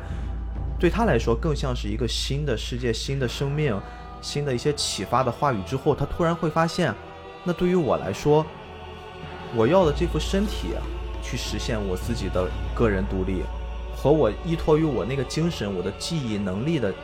完成我个人的独立，好像在我经历的这些事儿的时候，我都会发现一些反向的操作方式。比如说，我以前依托于记忆来证明我是我，但我发现记忆可能是假的，嗯，因为在前面他经历了一次记忆被篡改之后，做出一些匪夷所思事儿的这么一一案件，就是我们说的清洁工的故事。嗯那依托于身体呢，他又会发现有太多像他一样通过一些异体改造，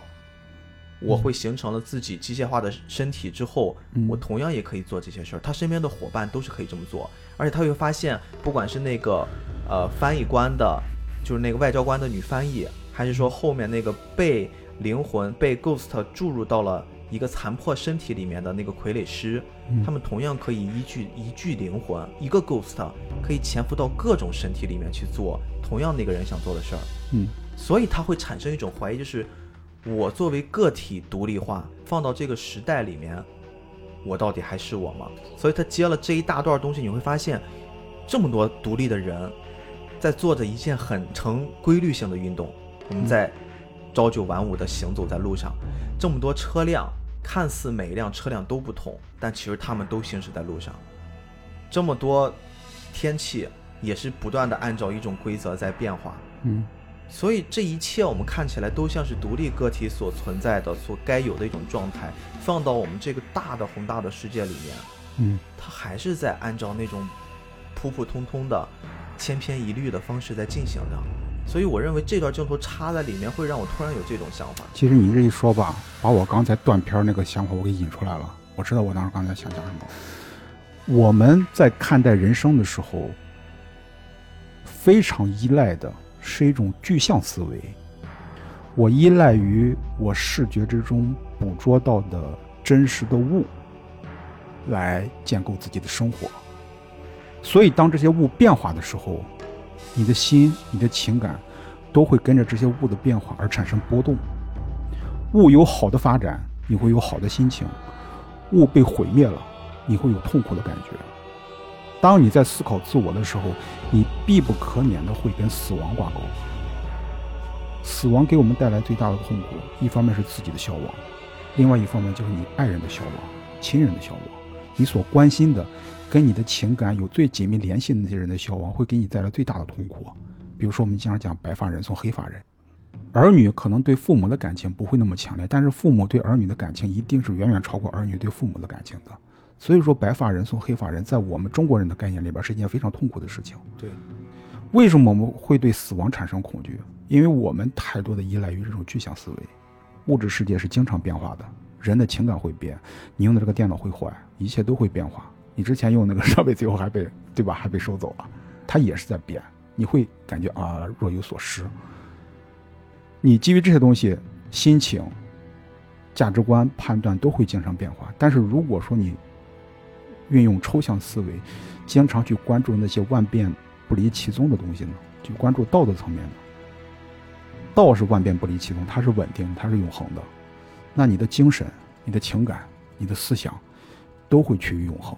其实我觉得这个道理吧，后来我看那个《钢之炼金术师》，它其实里边讲到了这个概念了。我们肉体会消亡吗？不会消亡的，它只是换了个形式，对不对？你的身体死了，但是你的身体会烧成灰儿。我们现在是火化，烧成灰儿。以前连烧都不烧，直接埋到土里面去，弄个棺材一装，用个木头一装，装到土，扔到土里面，就埋到土里面去。你的身体会消亡了，但是你的身体有意识吗？我不知道。身体会变成土壤的一部分，它可能会变成树的一部分，可能会变成果实的一部分，可能会变成空气的一部分，它会变成各种各样的物质。所以说，你从根本上来讲，如果说我们想的更抽象一点，或者说更极端一点，身体不会彻底的消亡。像《钢之炼金术士》里面讲的，或者说我们在今天科学也在暗示我们这一点：物质是它的总量是永恒不变的，它不会多不会少，它只是在不断的变化，等价交换。等价交换。那你肉体不会彻底的消亡，那如果说你的意识存在，它会消亡吗？现在我们都知道是意识我会存在大脑中，像你说的，我如果身体消亡的话，我的意识还在不在？嗯，这个方式我们姑且再往上上一个级别啊，我们怎么来定义人的死亡？其实你刚才一直在聊生和死的问题，我们怎么来定义死亡？现代人怎么来定义死亡？你想想，如果我放到了宫壳机动队的这个世界里面，死亡对我来说是什么呀？不是身体机能导致的结束，嗯而是说我的 ghost 和我的 shell 全部都不在了。嗯宫壳机动队的这个逻辑是相当于是它是超出于我们现在生活之上的，但是我们当今时代定义的死亡是指的是我的大脑停止思考的那一刻。嗯我嗯们经常会聊，甚至连以前啾啾我们都会说，直到他大脑停止了思考。我们用这种方式代表了他的终结。嗯那大脑死亡可能才是我们目前认为真正死的方式，而且我们的灵魂、我们所有的记忆、我们对自我的认知、我们所有的思考都放在的是大脑里。嗯大脑可能更像是我们的关键，这也是为什么宫壳里面经常会说我的身体、我甚至器官、我的脸，我改造都不是我了，嗯但是我用的那个大脑是我的，那暂时定义为你是存在的。草剃素子就是这样的一个人嘛。那你心脏算不算呢？草剃素子它几乎是只剩大脑了。很多人说我们心脏是代表的生命象机体存活的一个象征嘛，它在跳嘛。嗯但是你想，如果说我用同样的一种方式，比如说我插管呢，我们看了很多科幻片儿，我最后就剩一个一个的大脑在里面，大脑每个脑子里面泡在一堆营养液里面连的那管道，我那大脑可以正常的去思考，我不需要心脏去给你供血，保持呼吸，再保持那些运转，在那个世界观里面定义还是存活的。但是大脑这件事儿又非常的恐怖。我们思考一下，大脑其实在人的一诞生，包括在我们还没有形成智慧人类之前，大脑这个东西就已经存在了。虽然我们一直说它在进化，但是这个东西目前为止，我们的科技也监测到，我们大脑的开发也不过仅是个位数而已。大脑其实是一个很古老的东西啊，它这个古老的东西却赋予我们一个非常好的适应能力。但是也充满了从远古时期一次一次演变遗留下来的各种产物，让我们形成了一种偏见。我们用几个具象化的例子来说，比如说洪水或者森林大火会吸引我们的注意，但地球的温度缓慢上升，我们却没有在意。这就是意识和偏见所形成的。我们还有一种社会偏见，就是大家都想逃跑的时候，我们也会跟着跑。这个是很正常，就我们说是从众心理。看到日本当时做综艺，有那种一个人走，搞了一堆人恶搞他，从那个小巷，哈一堆人跑，然后这个人也不管啥，扔下手里拎的东西就开始跑，就是这个现象是真的存在。但我们即使察觉到了威胁，如果没有人跑，我们也会认为留下来是安全的，就是惊慌反而会变得很奇怪。这个就是大脑现在会给我们带来的一种很奇怪的产物。我们人现在说跟人工智能最大的区别是我们可以自由思考，我们会自己做判断，但是我们所有的判断的依据都是在于我们对于一定量的认知和知识储备的基础之上。现在人工智能也有了非常非常大的知识储备，但是他们为什么不会去做那种判断，像人一样的判断，像人一样的去在合适的时间去表达合适的情绪、合适的感情？我觉得还是在于那个总量不够。当那个总量达到，我往这个系统里面去录入的信息多到，我每一种情况都会有一个对应的情绪的输出，就量真的我们可以想象到无穷大的时候，人工智能可能真的就会变成人了。我能懂你的意思，但是这个又引出了我之前也预备好了一个想法，一个观点，就跟我们之前讲那个克隆人一样，在我们聊人工智能之前，我们最热聊的话题是克隆人，是克隆技术，但你会发现现在不讲了，对吧？为什么不讲了？它有 bug。就是我们之前在克隆技术还没有出现的时候，我们对它产生畅想，就跟电子书一出现，我们畅想纸质书会不会存在一样。畅想跟现实不是一回事儿。就像你看着房价，有的人会觉得房价一定会跌，他妈它就是涨，你说气人不？所以说你的畅想跟现实它不是一回事儿。克隆羊，我后来跟进了解一下，那个羊的结局非常非常惨，它寿命不长，而且整个再生的这段过程充满了各种各样的疾病。多利对，所以它死得很痛苦。人想当然是一回事儿，但是人手里造不出活的东西来，这是我现在一个自己已经总结出来的一个观点。当然，这个观点是不是所有人都接受，我并不去强求，大家都可以讨论嘛。基于这个观点来发展的话，刚才回应你刚才那个问题，当他的人工智能，你给他输入这种巨量的程序，他去发挥的时候，我的观点是，他不见得会具备独立意识，或者说具备所谓灵魂性的人格之类的东西，他还是程序。他所有的东西都是人输入进去的，他活不过来。包括像我们现在已经看到美国，比如说机器狗、机器人，包括使我们产生恐怖谷效应那些人偶、机器人偶，它是死的。为什么会让我们产生恐怖谷效应？因为它看上去是活的。但它其实是死的，他看上去在回应你，他其实只是这程序。你跟一个看上去活的，其实是死的东西在一块儿，这不跟跟跟他们活死人是活在一块儿，跟他们僵尸是活在一块儿，的，都那你感觉。得你觉得那些嗯那些假笑，那些真正活着的人，但是他们所给你呈现出来的是一种假亲和、假友善，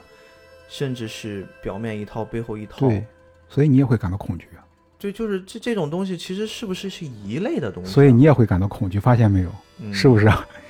如果他跟你说一套，表面一套，做一套，他笑脸相迎，背后藏刀，你是不是也感到恐惧？其实是可以感受到的，对，就是我们人是有一种超脱于表面面对面视觉之外的，我嗯们能感受到真实的存在。其实我现在想到的脑海里想到的画面，就是刚才那个清洁工，他流出来的眼泪。我觉得那就是人性。押井守的自我觉醒来自于记忆，来自于记忆，或者说知识也好，信息也好。但是我的自我觉醒来自于死亡，因为我跟他的观点肯定不一样了，已经。在他的观点里面，如果是自我觉醒基于记忆和知识的话，那么电脑或者说人工智能确实有可能人格化。但如果按照我这个，按照我的这种理解的话，真的要反省这个问题，不是说光是探讨这个片子自我意识的觉醒，到底是来自于你的记忆，还是来自于你最初的对死亡的一种认知？就是死亡反逼你来思考自己的这种过程、这种观点。假如说我们很多人对自我认识的觉醒，都是来自于对死亡的认知，我不知道你是不是这样的啊？我不知道还没有觉醒，你 还是在沉睡中。俺的娘嘞！但是，假如说我们的自我意识真的包括听众朋友们，如果说有自己的经经历或者感受的话，也可以大家一起互动来探讨这个问题。就是假如说你的自我认知、自我意识的觉醒，也是在知道死亡之后，立马就产生这么一个疑问的话，那么也就是说，这个观点是成立的。那么压降手这个观点可能就要打问号了。如果说我们的自我意识、自我意志的觉醒来自于死亡，那么人工智能会不会产生这种觉醒？因为我们害怕死亡，我们厌恶死亡，这是人的一个共性、一个共识。谁说我不怕死？那要不就是撒谎，要不就是，对吧？脑子有问题。你机器它不会产生这种问题。包括像后来我们讲 TV 版那那部《攻壳机动队》，就神山健治那一版的时候，像那个塔奇克马会产生这种疑问。其实好多好多设定吧，你仔细推敲的话，不光要推敲它这个过程，还得要推敲它这个设定是不是成立。哎，你刚一说，我突然想到一画面，是哪一个电影还是美剧？就有一机器人，好像也是人类要最后去射杀它的，猎杀它的时候，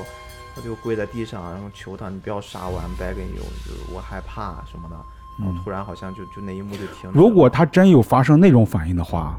那可能是人格觉醒的一对这个就个特征。很恐怖，就啊。当时也是好像我印象中是哪一个片子了，啊。然后主角就停止那个动作了，因为他会感觉面前这个人，对。他不不是个机器人了，他是个人了，所以杀掉他的行为就变成人杀人了。，对，所以当你恐惧死亡的时候，这是人格的一个特征。嗯，你你这个这什么小小什么同学，小爱小爱同学，你说我要我要毁了你，我能用卖个萌来代替。所以说这个问题真的就是我们首先在这个设定上要探讨。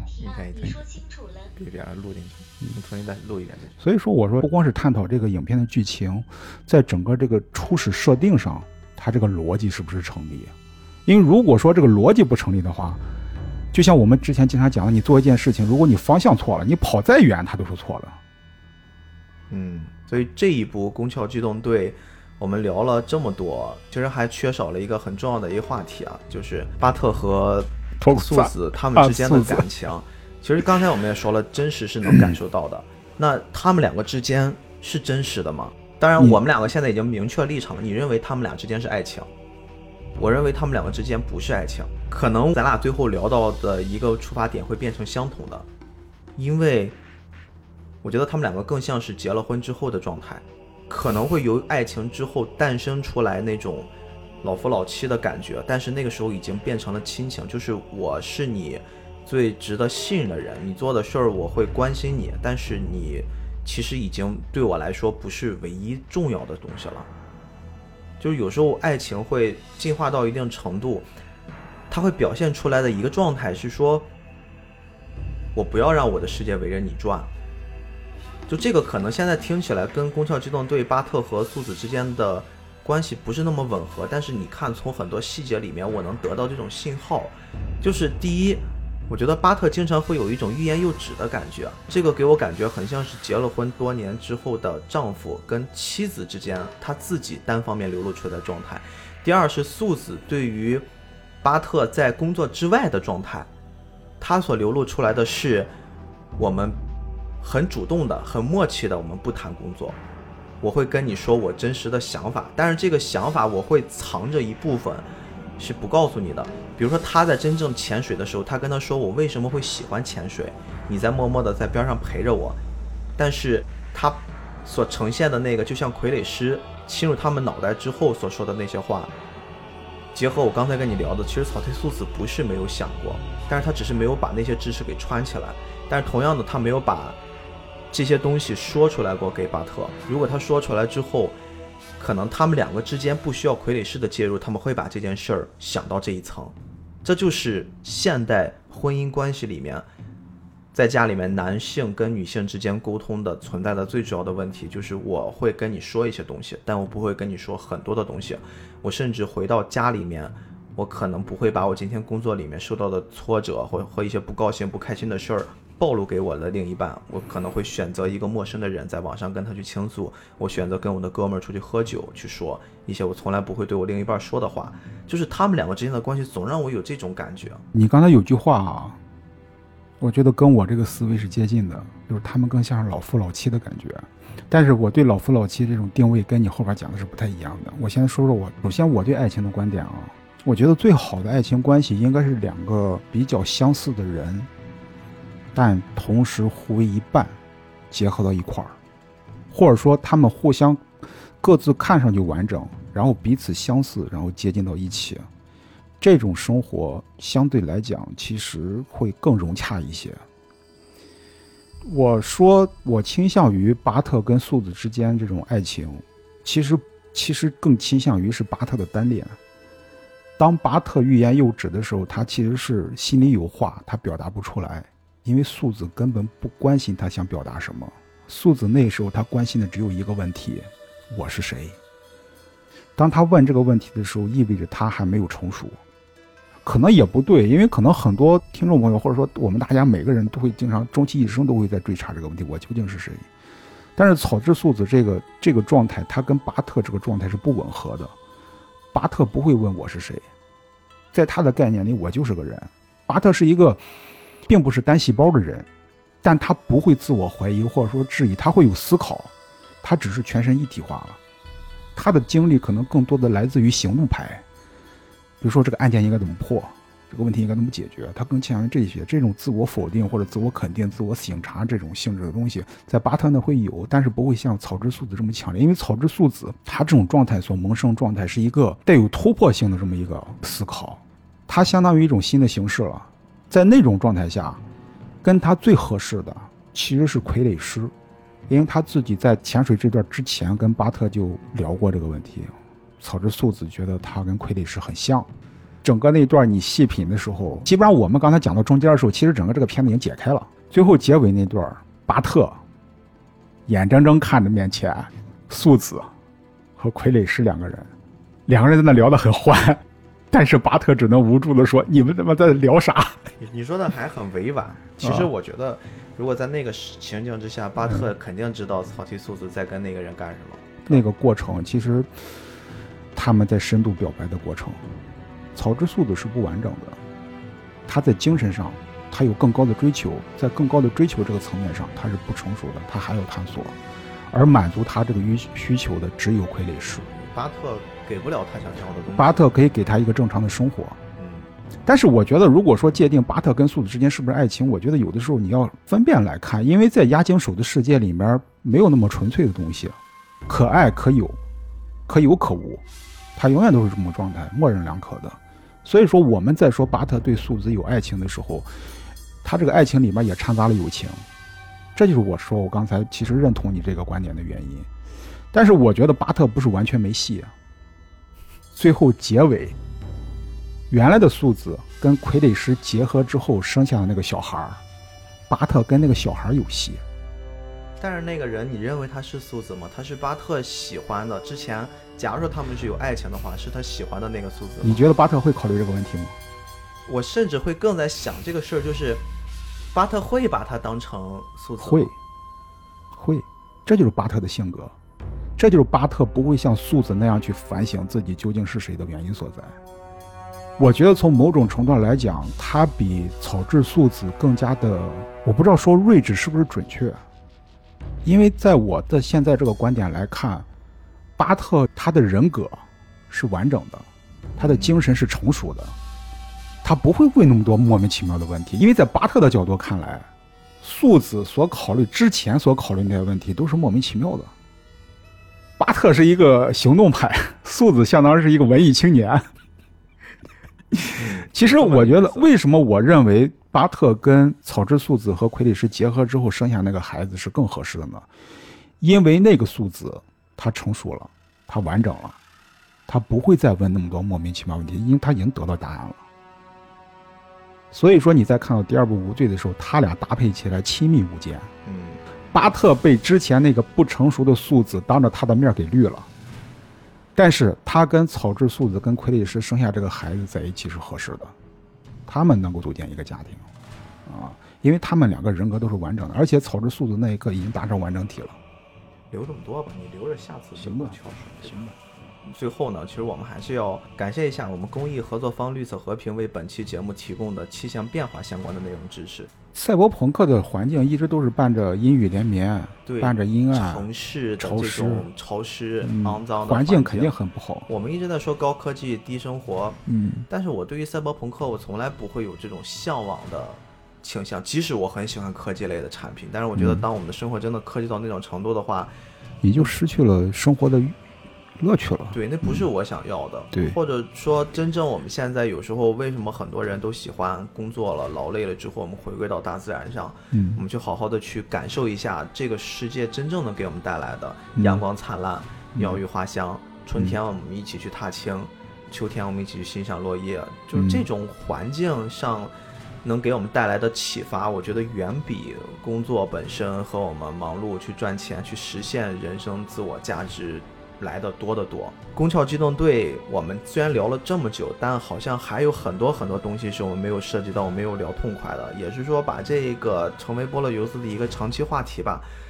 呃，有牙诊手后续的作品，有其他漫画版、TV 版的各种系列，我们可能都会抽时间，我们继续再深入的讨论，因为也确实准备了很多很多的东西。在最后呢，其实也是想借助今天吉良老师给我们带来的一一个畅想，就是刚才关于我们人存在的这个价值和意义，不管是克隆这种方面的探讨，还是说咱们去追求人的脑是不是形成自我的一个最主要的根基，给大家说一个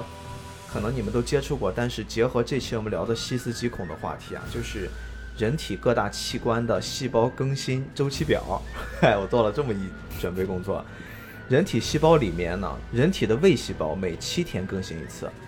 人体的皮肤细胞每二十八天左右更新一次，人体的肝脏细胞每一百八十天更换一次，人体的红血球细胞一百二十天更新一次。在一年左右的时间，身体百分之八十的细胞都会被重新更新一次，而骨细胞更新需要七年左右。所以说，不管你是三高，你是减肥，你的肠胃有问题，你现在正处亚健康，给自己身体一点时间，用科学的方法改善你的健康，这些在理论的科学世界都是可以做到焕然一新的。